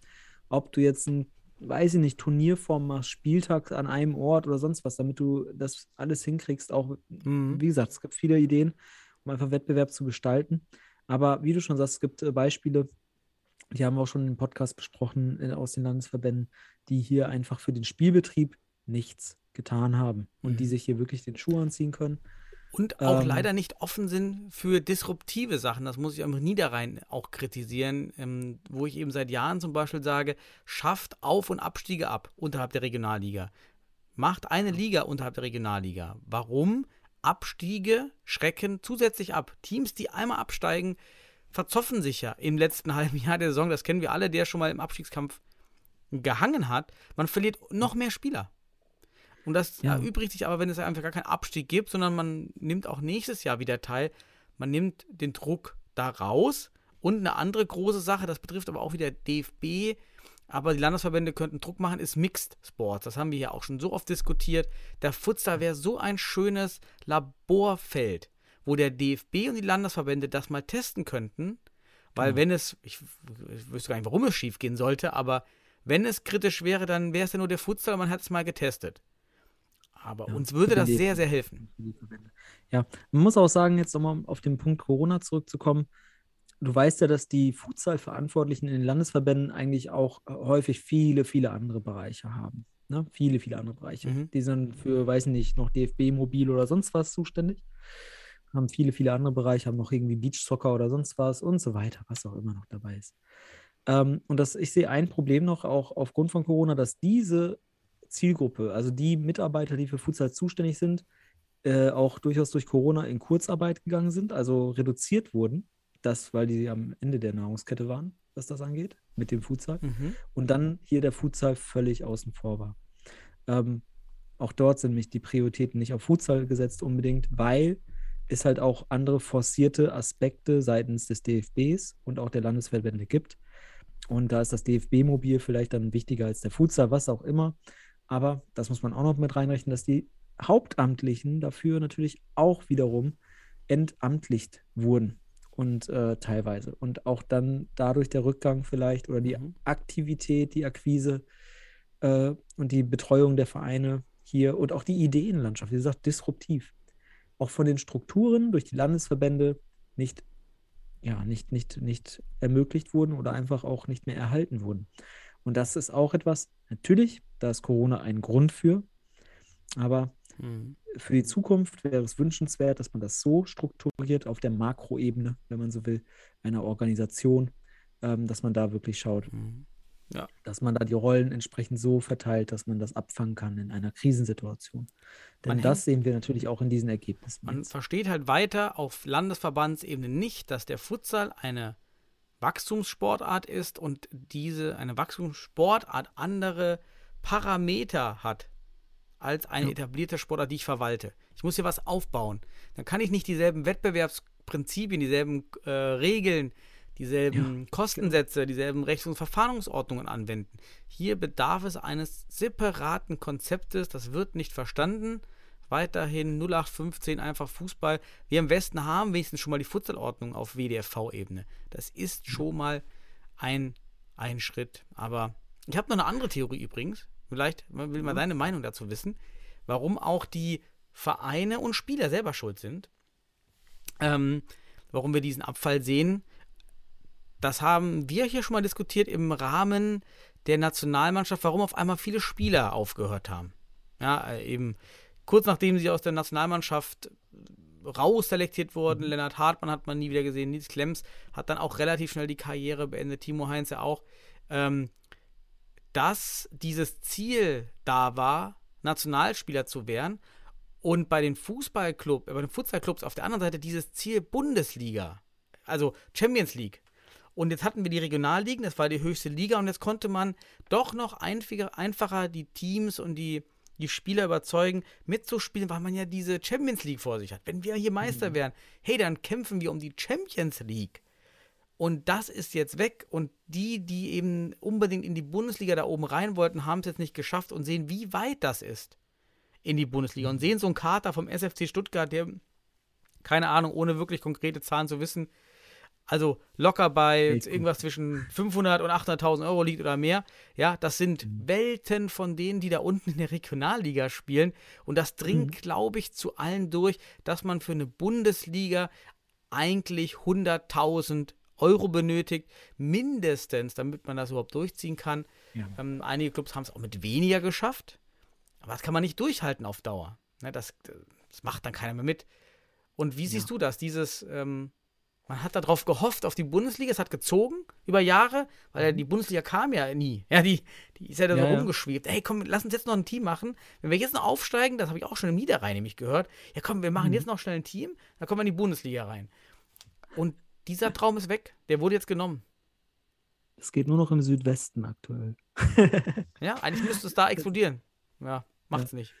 Ja, aber das ist der, genau, das ist der Anreiz, den du meinst, ne? Der früher ein anderer war und Mhm. jetzt irgendwie dadurch, ähm, ich sag mal, abgeschwächt wurde. Ja, einerseits. Allerdings ist das doch auch wieder ein Zeichen dafür, dass man in den Landesverbänden und den Regionalliga, äh, Regionalverbänden an, umdenken muss. Man muss jetzt anfangen umzudenken, weil dieser Anreiz zieht nicht mehr. Auf den konnte man das Wachstum in der Vergangenheit sicherlich beziehen. Nationalmannschaft, Bundesliga, das sind, es waren wichtige Anreize, Niedrigschwelligkeit.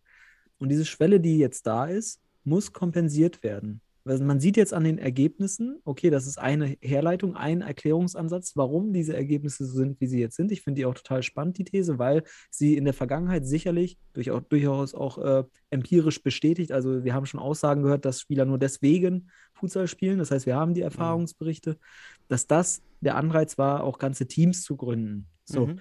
Und der ist aber jetzt nicht mehr derart da. So. Und damit verbunden braucht es jetzt neues Umdenken. Und das nenne ich jetzt mal, ich, ich deckel das jetzt mal ganz.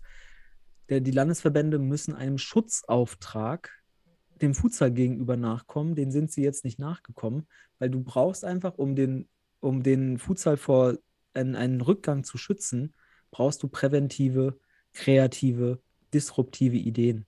Und dafür musst du aber analysieren, warum früher und warum jetzt. Das heißt, aus der Vergangenheit lernen, um jetzt neu zu denken. Und wir haben einen Punkt, an dem wir anders denken müssen. Unbedingt in den Landesverbänden, in den, auch in den Regionalverbänden. Ähm, ganz wichtig, hier muss umgedacht werden. Hier müssen neue Anreize gesetzt werden. Ähm, die alten Anreize sind nicht mehr wirksam. Das sehen wir an diesen Ergebnissen. Deswegen, ich sehe deine These durchaus berechtigt und würde daraus ableiten, wir brauchen ein Umdenken und wir müssen aber, um dieses Mhm. Umdenken zu kreieren, muss man auch ein Bewusstsein, eine Haltung kriegen, dass man diesen Sport auch wirklich fördern will und entwickeln will und schützen will vor solchen jetzigen Ausmaßen Es greift Breite. alles ineinander. Das ist nicht eine Faktor, das sind das mehrfaktoriell Ja. plus Corona. Das ist halt, ist schwierig. Aber ich würde halt, das Einzige, glaube ich, was wir raustragen sollten, ist, die Bundesliga ist gut und der DFB, wir haben ihm ja hier keine Schuldrolle zugetragen, weil er wirklich gute Sachen gemacht hat.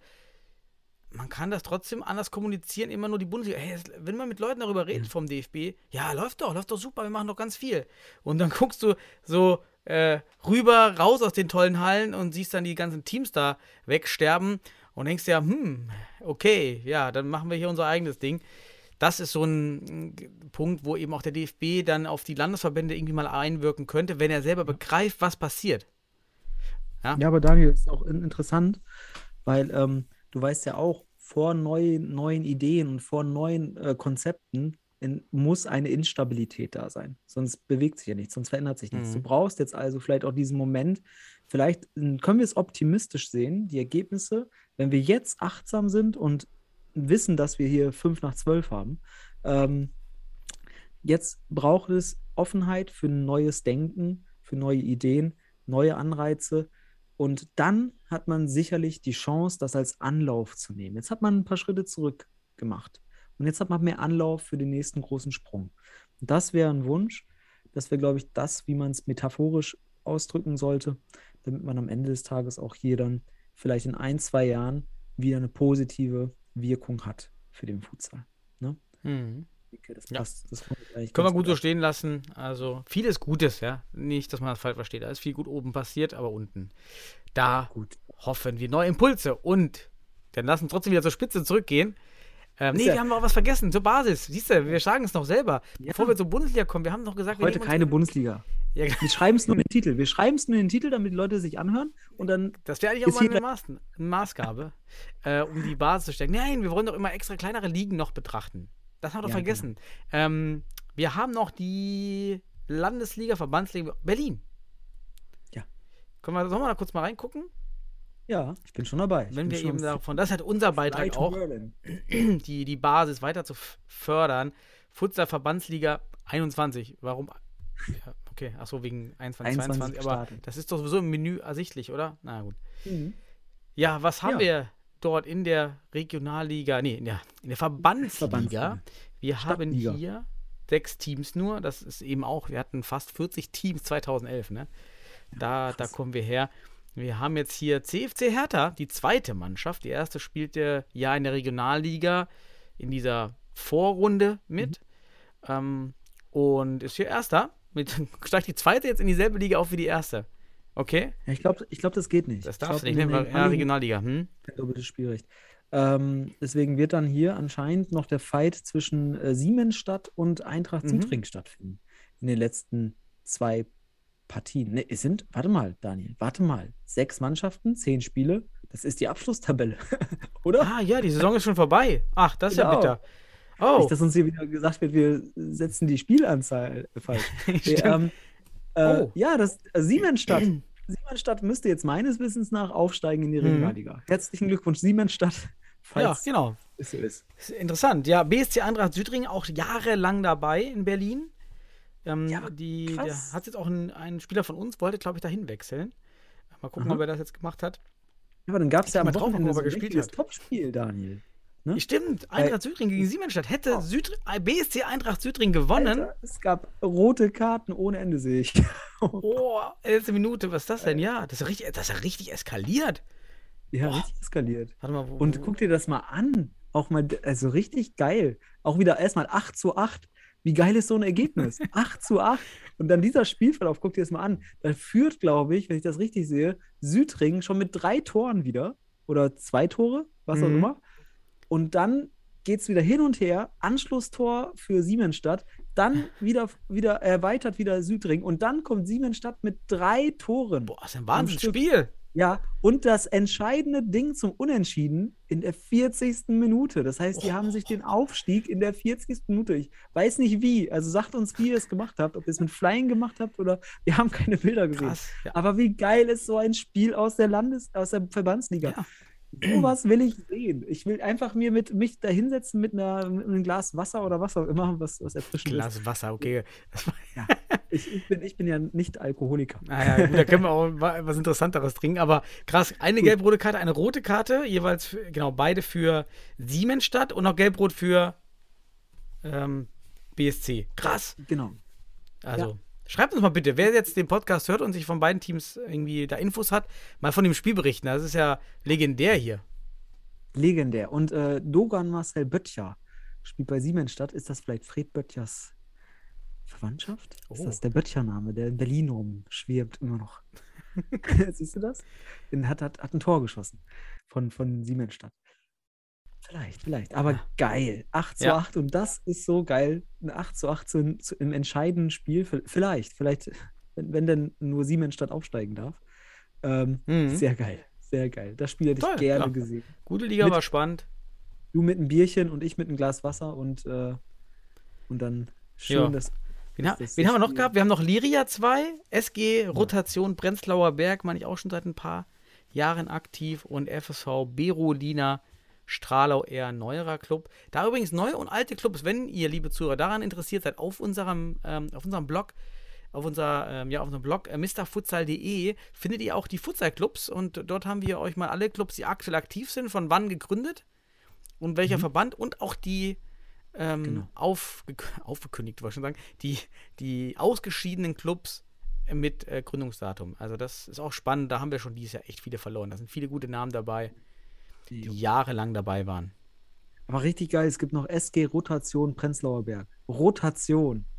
Rotation. Stimmt, das ist, eine, das ist eigentlich der Futsalname. Ja, das ist der. Futsalname. Jetzt, wo du sagst. Für, für den deutschen Futsal überhaupt äh, repräsentativ. Hier, Rotation, Die Prenzlauer Berg. ey, ich, nee, stimmt, ich, die gibt es seit 2012, Rotation. Ja. Die sind Ja, schon sehr lange da- dabei. Das war auch noch eine Zeit, wo, wo hier äh, Kölner und, und Münsteraner Futsalschule, das ist die Rotationsschule, Mhm. in Münster ist ja unendlich rotiert worden, immer wieder auf dem Platz. Ja. Ähm, bis heute sehen wir es auch in der Nationalmannschaft, da wird immer rotiert. ähm, ja, Rotation Prenzlauer Berg, geiler Name. Und Berolina Stralau, Ja, auch geil. die muss auch mal so Also, ich finde die Namen genial, schon mal. Die für Namen sind wirklich Mal. auch ein bisschen attraktiver oder. Ähm, Da muss ich sagen. Daniel, dann finde ich es geil, dass die beiden Teams nicht absteigen können. Weil Ja, es gibt da- ja keine Liga darunter. Gibt es seit 2020 in Berlin.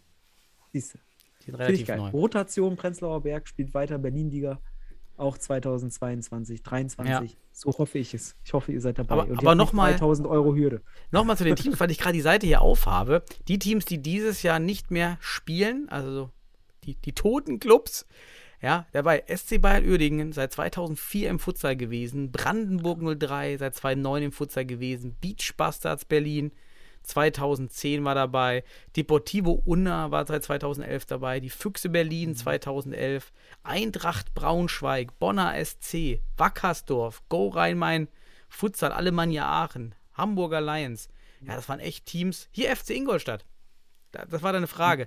Die waren jetzt von Ja, genau. 2017 bis zu diesem Jahr und dann abgemeldet. Deshalb. äh, du, dann war die weg. 2017 war der Meinhard dort. Genau, Ja. glaube ich. Aber gut. So. Ähm, ja, krass. Viele, viele Urgesteine, beziehungsweise wirklich äh, bekannte Teams auch ähm, vor, aus dem letzten Jahrzehnt. Schade. Sebastian, was schade. macht da immer Bling Bling? Ist das, hast, du- hast du noch ICQ oder was? Nee, ist, ach, WhatsApp ist noch auf. Hier, Entschuldigung. Äh, Christian Ja. schreibt die ganze Zeit. also, schreib Christian mal äh, Ruhe. So. Alles gut. Ähm, dann, also wir haben eine Stunde rum, Sebastian. Komm, heute Ja, machen wir richtig Speedprogramm. Heute geht es nicht um jede Szene. Lass mal nur Ach, ja, zwei allgemein. Spiele, die muss man nicht großartig kommentieren, ne? Aber ich möchte, Ja. äh, machst du dein, machst du dein, äh, machst du das Ja, bitte natürlich. Ja, das wo ist er? Bundesliga-Intro und sagst mir, wann es Ja. weitergeht? Was, wieso, was weitergeht, was meinst du? Ich höre das nicht. Ach so, ja. Bundesliga. Oh je. Wissen Sie, wir haben genug Sorgen damit. So, da sind wir mit den Sorgen der Bundesliga. Und ähm, da hatten ja auch einige Sorgen, denn das waren sehr, sehr deutliche Ergebnisse an diesem Spieltag. Ja, aber bevor wir die einzelnen Spiele durchgehen, Daniel, Mhm. möchte ich mal gerne ähm, fragen, ähm, wir haben jetzt Playoffs vor uns, ne? Playoffs vor uns. Und da spielt dann der Erste gegen den Achten, der Zweite gegen den Siebten, der Mhm. Dritte gegen den Sechsten und der Vierte gegen den Fünften. Alter Falter, wie langweilig werden diese Playoffs im Viertelfinale, Daniel? Das ist meine These, dass die langweilig werden. Zumindest in mindestens zwei Fällen, weil Hott dann gegen Penzberg oder Düsseldorf spielt oder Stuttgart gegen Düsseldorf oder Penzberg spielt. Ja. Und wir haben jetzt ja in, hier in diesen Konstellationen genau diese Spiele gesehen. Das heißt, du hast Hott gegen Düsseldorf und Stuttgart gegen Penzberg gesehen. Du könntest ja schon mal vorab sagen, Düsseldorf hat eine heftige Packung ge gekriegt. Wenn das Mhm. so in den Viertelfinalpartien wäre, wäre das gelaufen. Nach der ersten Und hin und Halbzeit. rück, ne? Hin und Rückspiel. Hin und rück, genau. Wer schaut sich dann noch das Rückspiel an? Ja. Das ist ja die Frage. Ne? Also da ist ja schon die erste Halbzeit, da ist die, das ganze Viertelfinale gelaufen. Wenn Furchtbar. die ernst machen. also ne? ist, das wäre, ja. das System kommt ja aus Spanien, aus der LNFS übernommen oder beziehungsweise ist eine der Futsal-Ligen, die dieses System verwendet, der Hauptliga und dann Playoffs. Auch dort spielen ja acht Teams in den Playoffs, nur das sind ja deutlich mehr. Das heißt, dazwischen hat man auch eine Zone äh, von Teams, die halt gar nichts spielen. Die haben keine Relegation, die haben keine Playoffs. Die sind einfach raus. Ähm, ich, ich denke, man macht da so eine Art Revenue-Sharing, dass man sagt, was sind, von den Einnahmen wird was zentral vergeben. Dann kann man das nämlich machen. Dann Und- ist das sinnhaft, genau. Außerdem haben diese Teams in diesen, in dieser, keine Ahnung, in dieser, in dieser Nimbus-Zone, wo du dann keine Spiele mehr hast, ja auch Anreize bis zum letzten Spieltag Gas zu geben, weil man will nicht in dieser Nimbus-Zone sein, man will ja noch mehr Spiele haben. Finde ich jetzt gar nicht verkehrt. Und bei einer, bei unserer Zehnerliga, ich würde auch sagen, nimm die Top 4 und mach dann oben die, die Meisterschaft. Ich finde das System schon irgendwie gut, weil man dann so richtig konzentriert, da macht Streams, man macht die Streams nochmal besser, alle schauen sich das an, die Ja. Hallen sind ein bisschen voller, aber ja, ich bin bei dir, das wird komisch. Ja. Meine Katze ist hier gerade, die regt sich auch drüber auf. Nein, aber jetzt mal ehrlich, du sagst es ja schon, es hat gewissen Sinn, wenn du einerseits eine größere Liga hast, weil du hast da nicht so eine extreme Leistungsheterogenität, also so eine Unterschiedlichkeit. Hier hast du jetzt wirklich Tabellenkeller und Tabellenersten. Das ist äh, viel zu weit auseinander und deswegen muss man sich die Frage stellen, macht das in gewissem Grade Sinn? Das Mhm. wird auch, ich glaube, in Zukunft nicht viel besser. Auch wenn ich jetzt hier gerade was raushaue, äh, und vielleicht schafft es ja Penzberg oder Düsseldorf zu überraschen und Hohenstein und Stuttgart zu besiegen. Also vielleicht motiviert das die Jungs auch nochmal. Aber ich gehe davon aus, dass das nach den Hinspielen entschieden ist. Dass da niemand mehr dran denken wird, dass das im Rückspiel noch Mhm. gefährlich wird für die Teams. Natürlich, Hohen, außer die haben, haben Mentalitätsprobleme. Aber bei diesen zwei Partien, also wo Hohenstein und Stuttgart spielen werden, denke ich, wird es eine klare Geschichte. Und auch bei Weilimdorf gegen Wacker würde ich sagen, wenn Wacker, natürlich, die haben Weilimdorf besiegt, aber ich glaube, Weilimdorf, wenn die richtig ernst machen, könnte das auch, hat Wacker, und Wacker hat jetzt keinen Supersahnetag und Göde hat auch keinen Supersahnetag, weil Göde ist da entscheidender Faktor auch mit. Dann könnte das auch schon im Hinspiel relativ klar werden. Aber ah, das ist wieder eine sehr starke These. Die müsste wirklich, also da wür- Gar nicht, würde ich mich Sebastian, voll gar nicht. Ja. Nee, gut. So, Aber das einzige vorwärts, Spiel- vorwärts gehen, Ja. Sebastian. Ja, okay, aber das einzige Spiel, was dann, weil das, da können wir nämlich auch gleich mit starten, weil es war das erste Spiel des Spieltages. Das ist mal eine Brücke, Daniel. Lass mich doch mal machen. Ah, ja, sehr gut. Ähm, das, das sehen wir dann auch in den Viertelfinals wieder. Das war die, die, das Duell zwischen, die HSV, zwischen den HSV Panthers und den MCA Futsal Club Bielefeld. Und lieber DFB, bitte, bitte, falls ihr Spiele aus den Viertelfinals übertragt, übertragt bitte die HSV Panthers gegen den MCA Futsal Club und nicht Hohenstein gegen Penzberg oder Düsseldorf. Das haben wir jetzt gelernt am letzten Mhm. Spieltag, dass diese Übertragung, das haben wir zusammen geguckt, Daniel, Ja. das war jetzt nicht die Unterhaltung. Ich hätte mir echt gerne, und das habe ich nämlich dann im Nachgang, aber echt gerne live angeschaut, die HSV Panthers gegen den MCR Futsal Club Bielefeld. Es war ein sehr spannendes Team mit interessanten Vorzeichen. Es stand am Ende 4 zu 3 für die HSV Panthers. Ich kann ein bisschen dazu erzählen, Daniel. Du kannst ja dann auch so ein bisschen für dich reflektieren gleich mit mir. Ja, es ist genau das Spiel, Ähm. was ich äh, gerade mitbekommen habe, äh, ver vergessen habe noch zu gucken, Ja. weil ich gestern gestört wurde und dann vergessen habe, dann auch noch das Spiel anzuschauen. Das heißt, ich weiß gar nichts von dem Spiel außer das Ergebnis. Ich habe da auch nochmal mit, mit einzelnen Akteuren gesprochen, auch mit, mit Hamburgern. Und ähm, ganz spannend übrigens, ähm, der, der Kommentator sprach davon, dass die HSV Panthers voll, mit voller Kapelle da sind und die, äh, der MCH natürlich ja schon arg gebeutelt. Ich glaube, sechs Spieler haben gefehlt. Man kam am Ende nur mit sieben Feldspielern, das heißt nur drei Ersatzspielern, Feldspielern auf der Bank. Das hat man auch im Gesamtspiel dann am Ende gemerkt. Oh, meine Katze ist gerade hinter mir hochgesprungen. Ähm, Daniel sieht's. Ähm, gut, aber man muss sagen, das war ein bisschen fehleingeschätzt vom Kommentator, denn auch die HSV Panthers, die haben natürlich einen Saglam und einen, äh, und einen Zankel auf der Bank gehabt, die hatten aber nicht wirklich Einsatzzeit. Also die sind angeschlagen anscheinend. Und allerdings muss man sagen, insgesamt muss ich sagen, die HSV Panthers waren schon mit besseren Voraussetzungen, weil sie einfach weniger Ausfälle hatten als der MCH. Der MCH hat dann dort mit sieben Feldspielern agiert und, was ich genial fand, richtig gut. Also 2 zu 0 in Führung gegangen. Natürlich machen die HSV Panthers das Spiel, aber taktisch dann über Standards gekommen. Wir haben in diesem Spiel gesehen, dass Standards enorm wichtig sind. Ne? Hier Eckball-Variante, wunderbar, erste Variante von, von, von, von, vom MCH, durch die Beine gelassen, dann kommt Bollwicht aus dem Hintergrund, hält den Fuß hin, zack, das Ding ist drin. 1-0. Dann Freistoßtor, direkt verwandelt, ähnlich wie De Groot letzte Woche schön reingehämmert von Kadir Sentürk, aber auch mit einer Variante drüber gelaufen, damit das Sichtfeld äh, gesperrt, muss man sich auch mal angucken. Clever zum Pelz läuft, Pelz läuft rüber, damit Irritation, Spieler schießt, Torwart Mhm. sieht, super gemacht. 2 zu 0 für den NCH. Und da hat man so ein bisschen gesehen, die HSV Panthers haben sich so ein bisschen wohl im Gedanken noch beim 7-0 und bei den ganzen verletzten und äh, ausgefallenen Spielern des MCHs im Kopf bewegt. Ja, und dann kamen die HSV Panthers aber wieder, haben dann ja, äh, das 2 zu 1 gemacht. Ähm, so ging es dann in die Halbzeit für den MCH.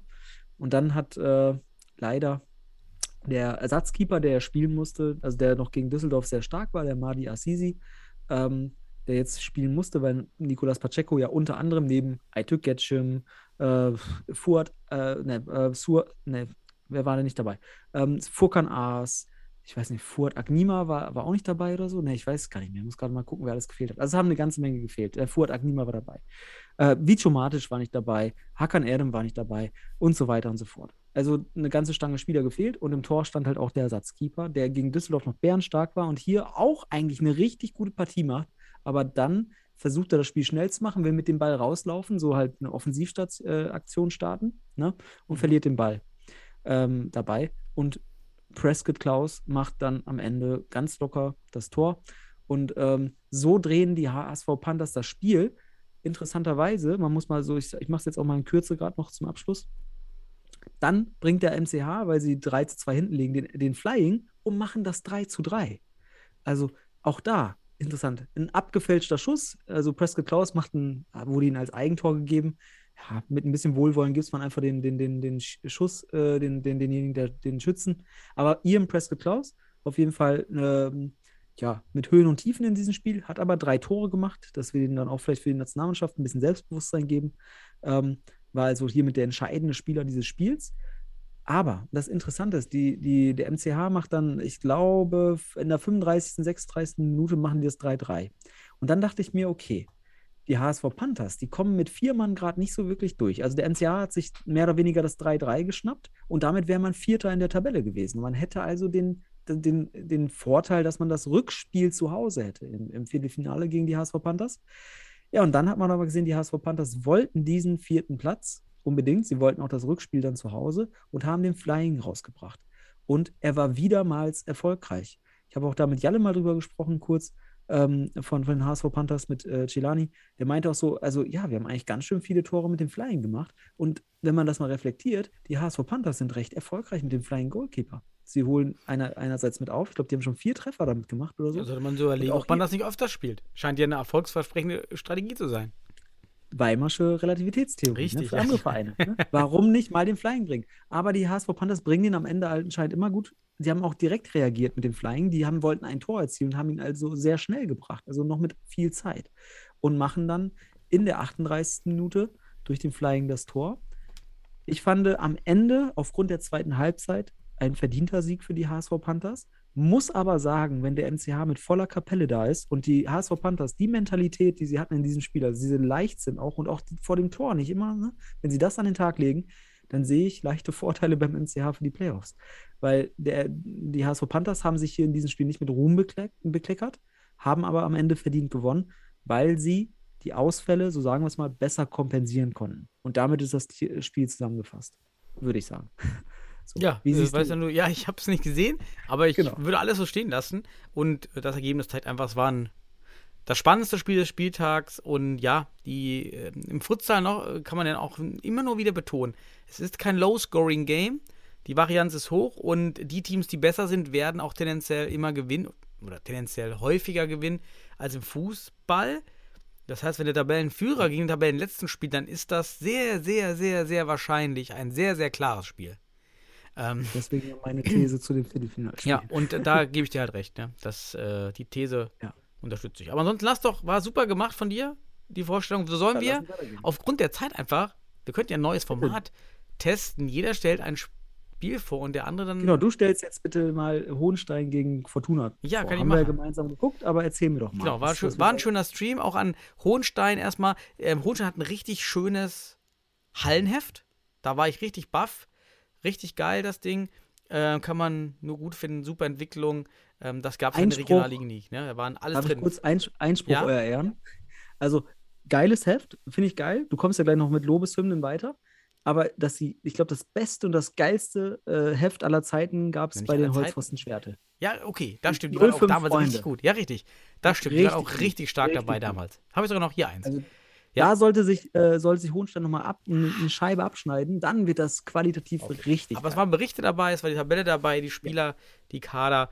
Und ähm, tatsächlich ist von den ganzen Brasilianern bei Hohenstein kein Brasilianer mehr dabei, weil ähm, entweder haben sie jetzt deutsche Pässe wie Oliveira ja bekommen und Dres, oder sind Portugiesen wie ähm, Ribeiro, ähm, oder sind Italiener wie Garibaldi. Und ja, genau, das war's. Also es gibt keinen, der eigentlich nur Brasilianer ist.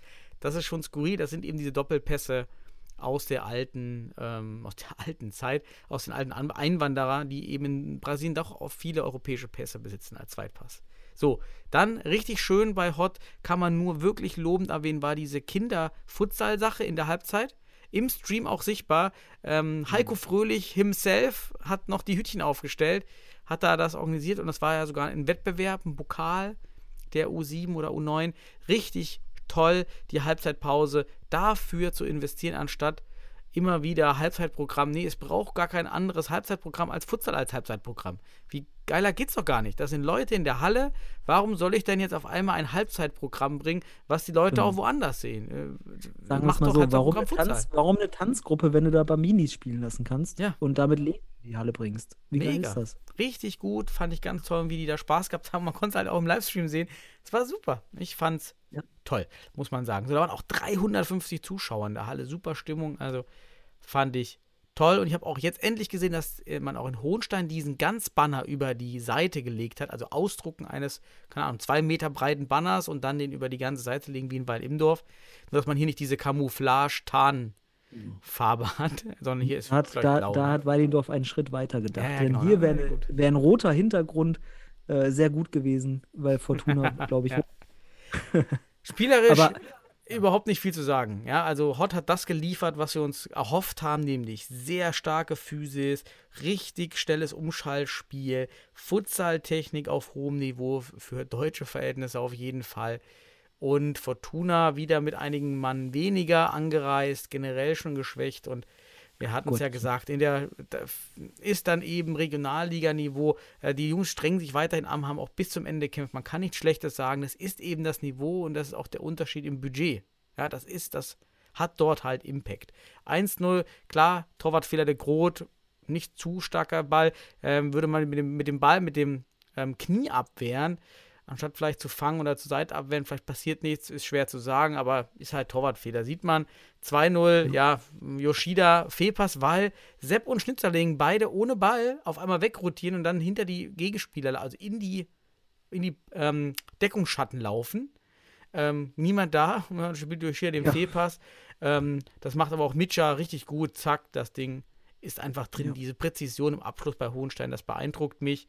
Ähm, 3-0 Oliveira, Bude Thieler leider vorne Fehlverlust.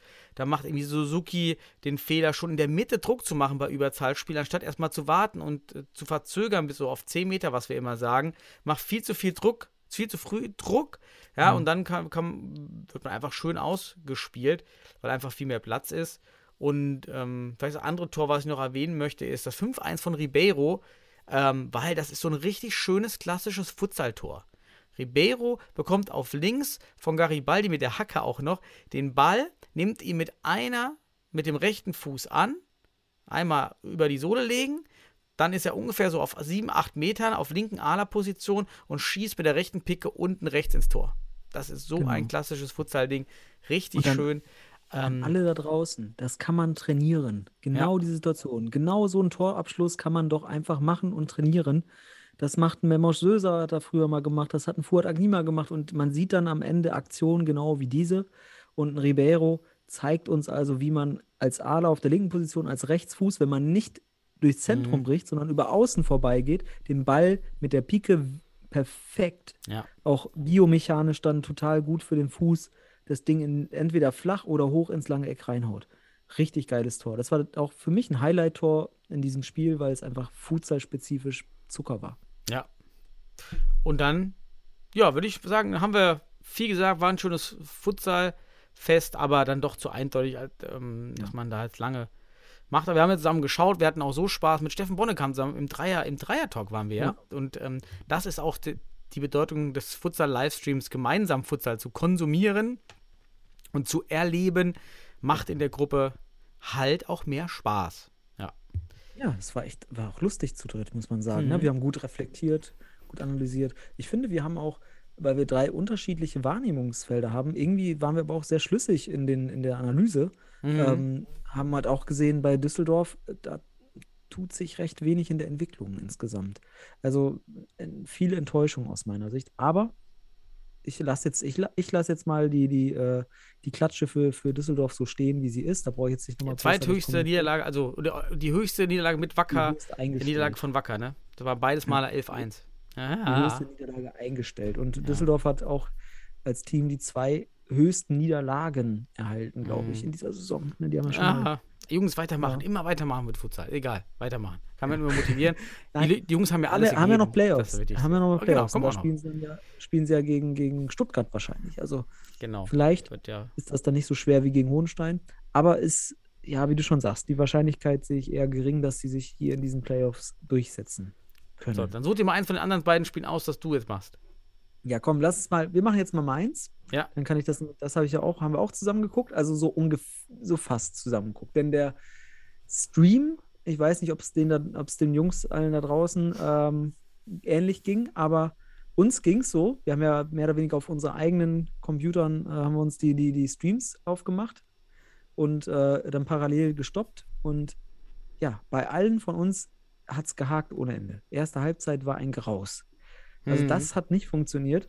Bei mir wurde es dauernd, äh, hat es dauernd gestoppt. Das hat, boah, ja, es war einfach, es war nicht schön zu sehen. So haben wir von der ersten Halbzeit, ja, wir haben paar Tore gesehen. Also früh sind ja auch Tore schon gefallen. Also nach sechs Minuten stand es 2-0.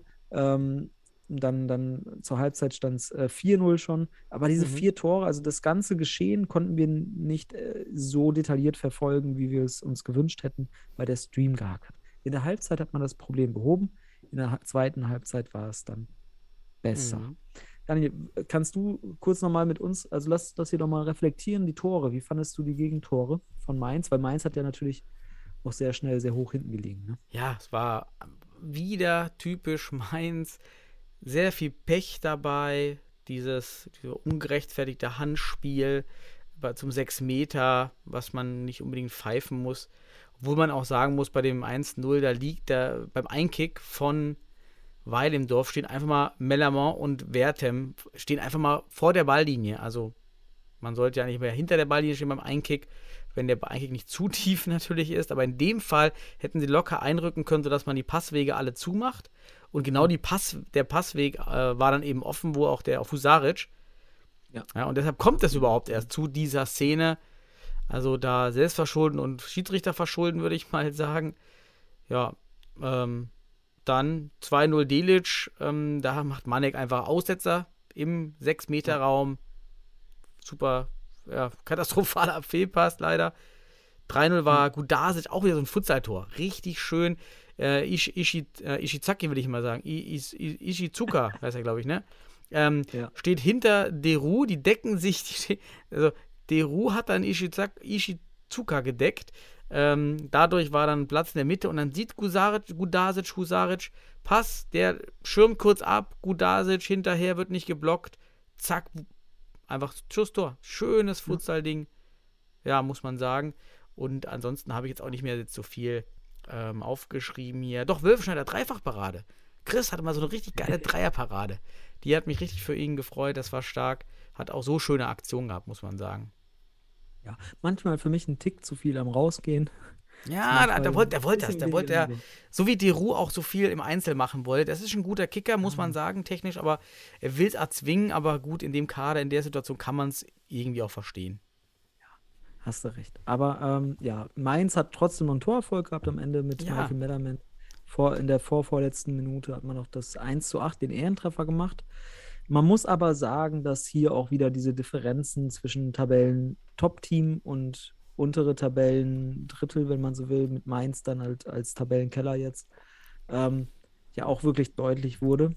Ähm, wieder im Abschluss, wenn Mainz denn mal vor dem Tor war, war das, hat das gegen dieses Top-Team nicht gereicht, während Weidemdorf, wie du schon sagst, futsallerisch wunderbare Tore gemacht hat und Mainz hat in der Defensive halt hier ein paar Probleme. Aber das sind eben diese Dinge, die halt zwischen, die den Unterschied zwischen einem Top-Team und einem unteren Team ausmachen.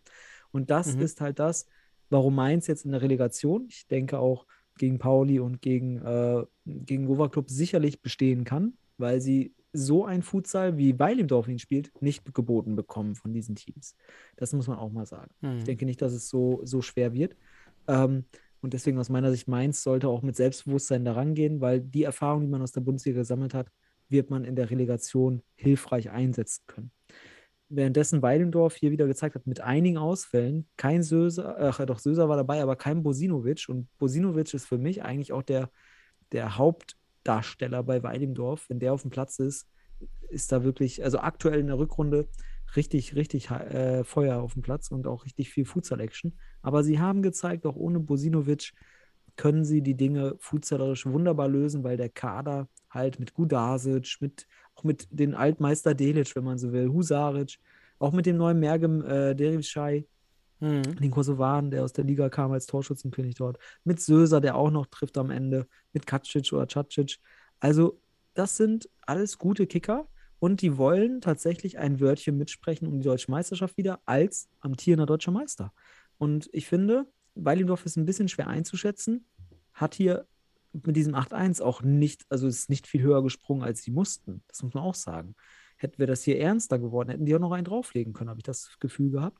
Mhm. Aber mit Weidendorf ist zu rechnen für die Playoffs und für auch im Bereich der deutschen Meisterschaft, wenn sie denn diese Entwicklung nun fortführen. Sollten sie aber stoppen, es da auch wieder eng. Ja. Ja, das war das Spiel.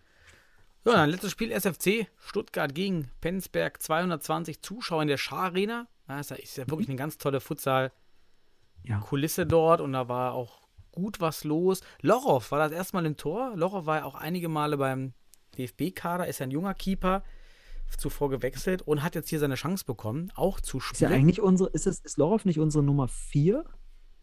Ist er nicht offiziell immer bei den Geschichten Ja. dabei gewesen? Genau, irgendwie so. Ist jetzt erstmal nicht mehr dabei gewesen, aber und hier konnte jetzt endlich mal zeigen im Tor, weil ja Ut Melecki noch verletzt ist aufgrund der letzten Woche. Aber man sieht schon, die, er ist ein junger Typ und er, hat, er ist athletisch. Das ist ja erstmal die, die wichtigste Basis, dass er sich in den nächsten Jahren sehr gut entwickeln wird, bin ich mir ganz klar. Aber man sieht schon, Stellungsspiel, Technik ist eben noch nicht da. Da- Das hat dann auch beim 1 zu 0 ging es schon los. Babic, ja, da ähm, Fialo, wir sagen immer die große Schwäche als Fixo, da ähm, die ganze Zeit vor der Balllinie gewesen und äh, pa Patak auch kein Blick für Babic und dann eben Lochow steht so ein Meter vom Pfosten weg, da wo du gar nicht stehen solltest, also entweder auf der Pfostenlinie oder sehr weit vorne, aber so dieses ein Meter weg vom Pfosten, dadurch hat er keine Chance bei dem Tor, das war ein bisschen schade.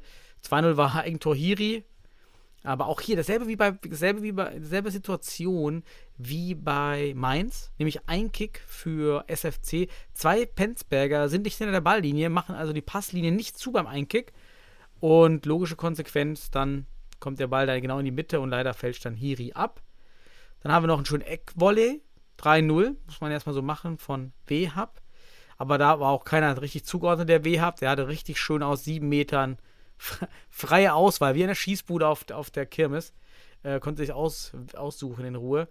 Hm, Carlos macht dann noch äh, ein schönes Tor und Ivankovic netzt dann auch nochmal ein. Da macht der SFC ein sehr gutes Pressing, zwingt Hiri zum Fehlpass und dann ist die Defensive voll durcheinander. Da geht zum Beispiel auch Lochow viel zu früh runter, anstatt er einfach die Knieabwehr macht und fällt dann so in dieser Fußball-Torwart-Manie dann so um. Ja, so diese, diese Körper, so flexible Körper, der irgendwie so umfällt, vom Winde verweht, vom Winde verweht Bewegung. Er ist so richtig die Torwart, also die, ich nenne sie das vor Winde verweht Technik. Und am Ende netzt nochmal Cäsar, ja, weiterhin einer der besten Spieler der Liga. Äh, hier Jiri auch nicht hinter der Balllinie. Äh, zwei, drei der. Die Unterzahldefensive war dann eben auch nicht so gut mit dem Druck auf den Ball. Und dann macht es einfach, ähm, machen die es gut. Und hier auch wieder Lorov steht dann so auf drei Metern wieder in diesem Nimbus, in diesem, in diesem Niemandsland im, ja, zwischen der Linie und der Grundlinie. Da kann er viel, viel, viel optimieren, einfach höher stehen. Was Christian übrigens sehr gut gemacht hat. Diesmal hat er uns auch erzählt, dass er darauf geachtet hat, dass er grundsätzlich höher steht. Zu Und, Christian, Äh, für alle, die, die Christian Wölfelschneider. genau, der ist nämlich auch nicht die Partie. Ist da Futsal-Team, wenn man so will. Aber da war anscheinend viel los, gute Kulisse, SFC durchgesetzt wie erwartet und aber Penzberg kein Gesicht verloren. Ja. Auch alles Ja. gut. Ja, das hast du gut zusammengefasst. Ich würde jetzt gar nichts hinzufügen, würde, sondern würde des, äh, egal, äh, sondern würde ich jetzt hier einen Ausblick starten zum Abschluss, Oh, bevor wir uns hier verabschieden. Ein Ausblick, denn der letzte Spieltag steht an, Daniel. Der letzte Spieltag der regulären Saison steht an, 18. Spieltag. Und wir haben sogar noch ein bisschen Spannung, muss ich dir sagen. Denn Weilendorf trifft zu Hause auf Hott. Wenn Weilendorf gegen Hott gewinnen würde, ja, hm? dann, Daniel, könnte Stuttgart gegen Düsseldorf die ja. reguläre Meisterschaft einfahren. So einfach, einfach gesagt. Das heißt, das finde ich nochmal recht spannend, dieses, äh, diese stimmt, ja. Und wir haben mit Stuttgart gegen Düsseldorf dann auch schon mal wahrscheinlich äh, vorweggenommen schon mal im Viertelfinale, das wir sehen. Also wir können hier schon mal eine Einschätzung Mhm. haben, weil die treten dann wieder auf, treffen wieder aufeinander, wahrscheinlich. Und wir haben ein Fernduell, denn die HSV Panthers sind noch nicht Vierter. Stutt, äh, Die Mhm. müssen erst noch in Penzberg am Sonntag, im letzten Spiel der regulären Saison überhaupt, äh, gewinnen, ja, um das zu sichern. Denn sollte der MCH gegen, ah, ich glaube sogar ein Unentschieden reicht den HSV Panthers, aber gehen wir davon aus, dass sie da gewinnen wollen. Also gerne, wenn es unentschieden steht, HSV Panthers, haut nochmal den Flying raus am Ende. ja, am Anfang, mal am Anfang, mal, mal anders Genau. anfangen. Das lohnt sich ja bei euch. Ihr macht das ja gut. Ja, gegen Ähm, Penzberg würde ich Pen Flying spielen. Äh, Genau, also, ja, okay, das ist jetzt deine. äh, Gib mal gut Tipps hier. Wir haben ja die, die Teams über die gesamte Saison, ist auch spannend. Wir haben jeden Spieltag bei euch. analysiert, stimmt, ja. Spieltag. Daniel, ich, ich muss uns erstmal Lob aussprechen. Es hat richtig Spaß gemacht bisher. Und ich freue mich jetzt auf den letzten Spieltag, weil wenn der MCH dann hier gegen Wacker Ist auch jetzt kein, äh, also klar ist der MCA leichter Favorit, aber wenn sie es gewinnen, dann muss, müssen die HSV Panthers vielleicht gegen Penzberg nochmal wackeln. Vielleicht, vielleicht. Mhm. Aber ist für mich ein spannender letzter Spieltag, während Mainz sich schon auf die Relegation, auf die Bundesliga-Relegation vorbereiten kann und auch jetzt die Gegner studiert. Ja, also wir haben einen schönen letzten Spieltag und dann geht es in die Playoffs. Und ich habe irgendwie jetzt, äh, kriege ich Vorfreude drauf. Ja, total. Also ist auch so, da werden wir schöne Spiele sehen, auch im Livestream dann vermehrt. Und das ist das Allerbeste daran. Und deshalb wünschen wir einfach allen wieder ein tolles Futsal-Wochenende, entweder mit der Bundesliga oder auch mit den eigenen Clubs in den Regionalliga- oder Landes- und Verbandsligen. Habt Spaß am Futsal, macht Werbung für Futsal, holt Leute in den Futsal. Einfach zocken. Vielleicht, vielleicht kann Stuttgart gegen Düsseldorf jetzt einfach mal so ein 9-8 oder sowas spielen. Das finde ich richtig geil. Bis, ey, Return of wen? Wer muss Ah, hier drauf? Dragoslav. Ja, bitte. Genau. Return Dragoslav, doch- wenn ihr, wenn ihr 9-1, wenn ihr 9-1 führt gegen Düsseldorf, und das ist jetzt äh, hypothetisch, dann bringt Dragoslav drauf, vielleicht kriegen wir 9-8. Vielleicht. So, ich wünsche allen ein Ja. tolles Wochenende. Lasst euch gut gehen und Daniel, bis zum nächsten an Mal. Ja, ciao Sebastian, ciao die Zuhörer.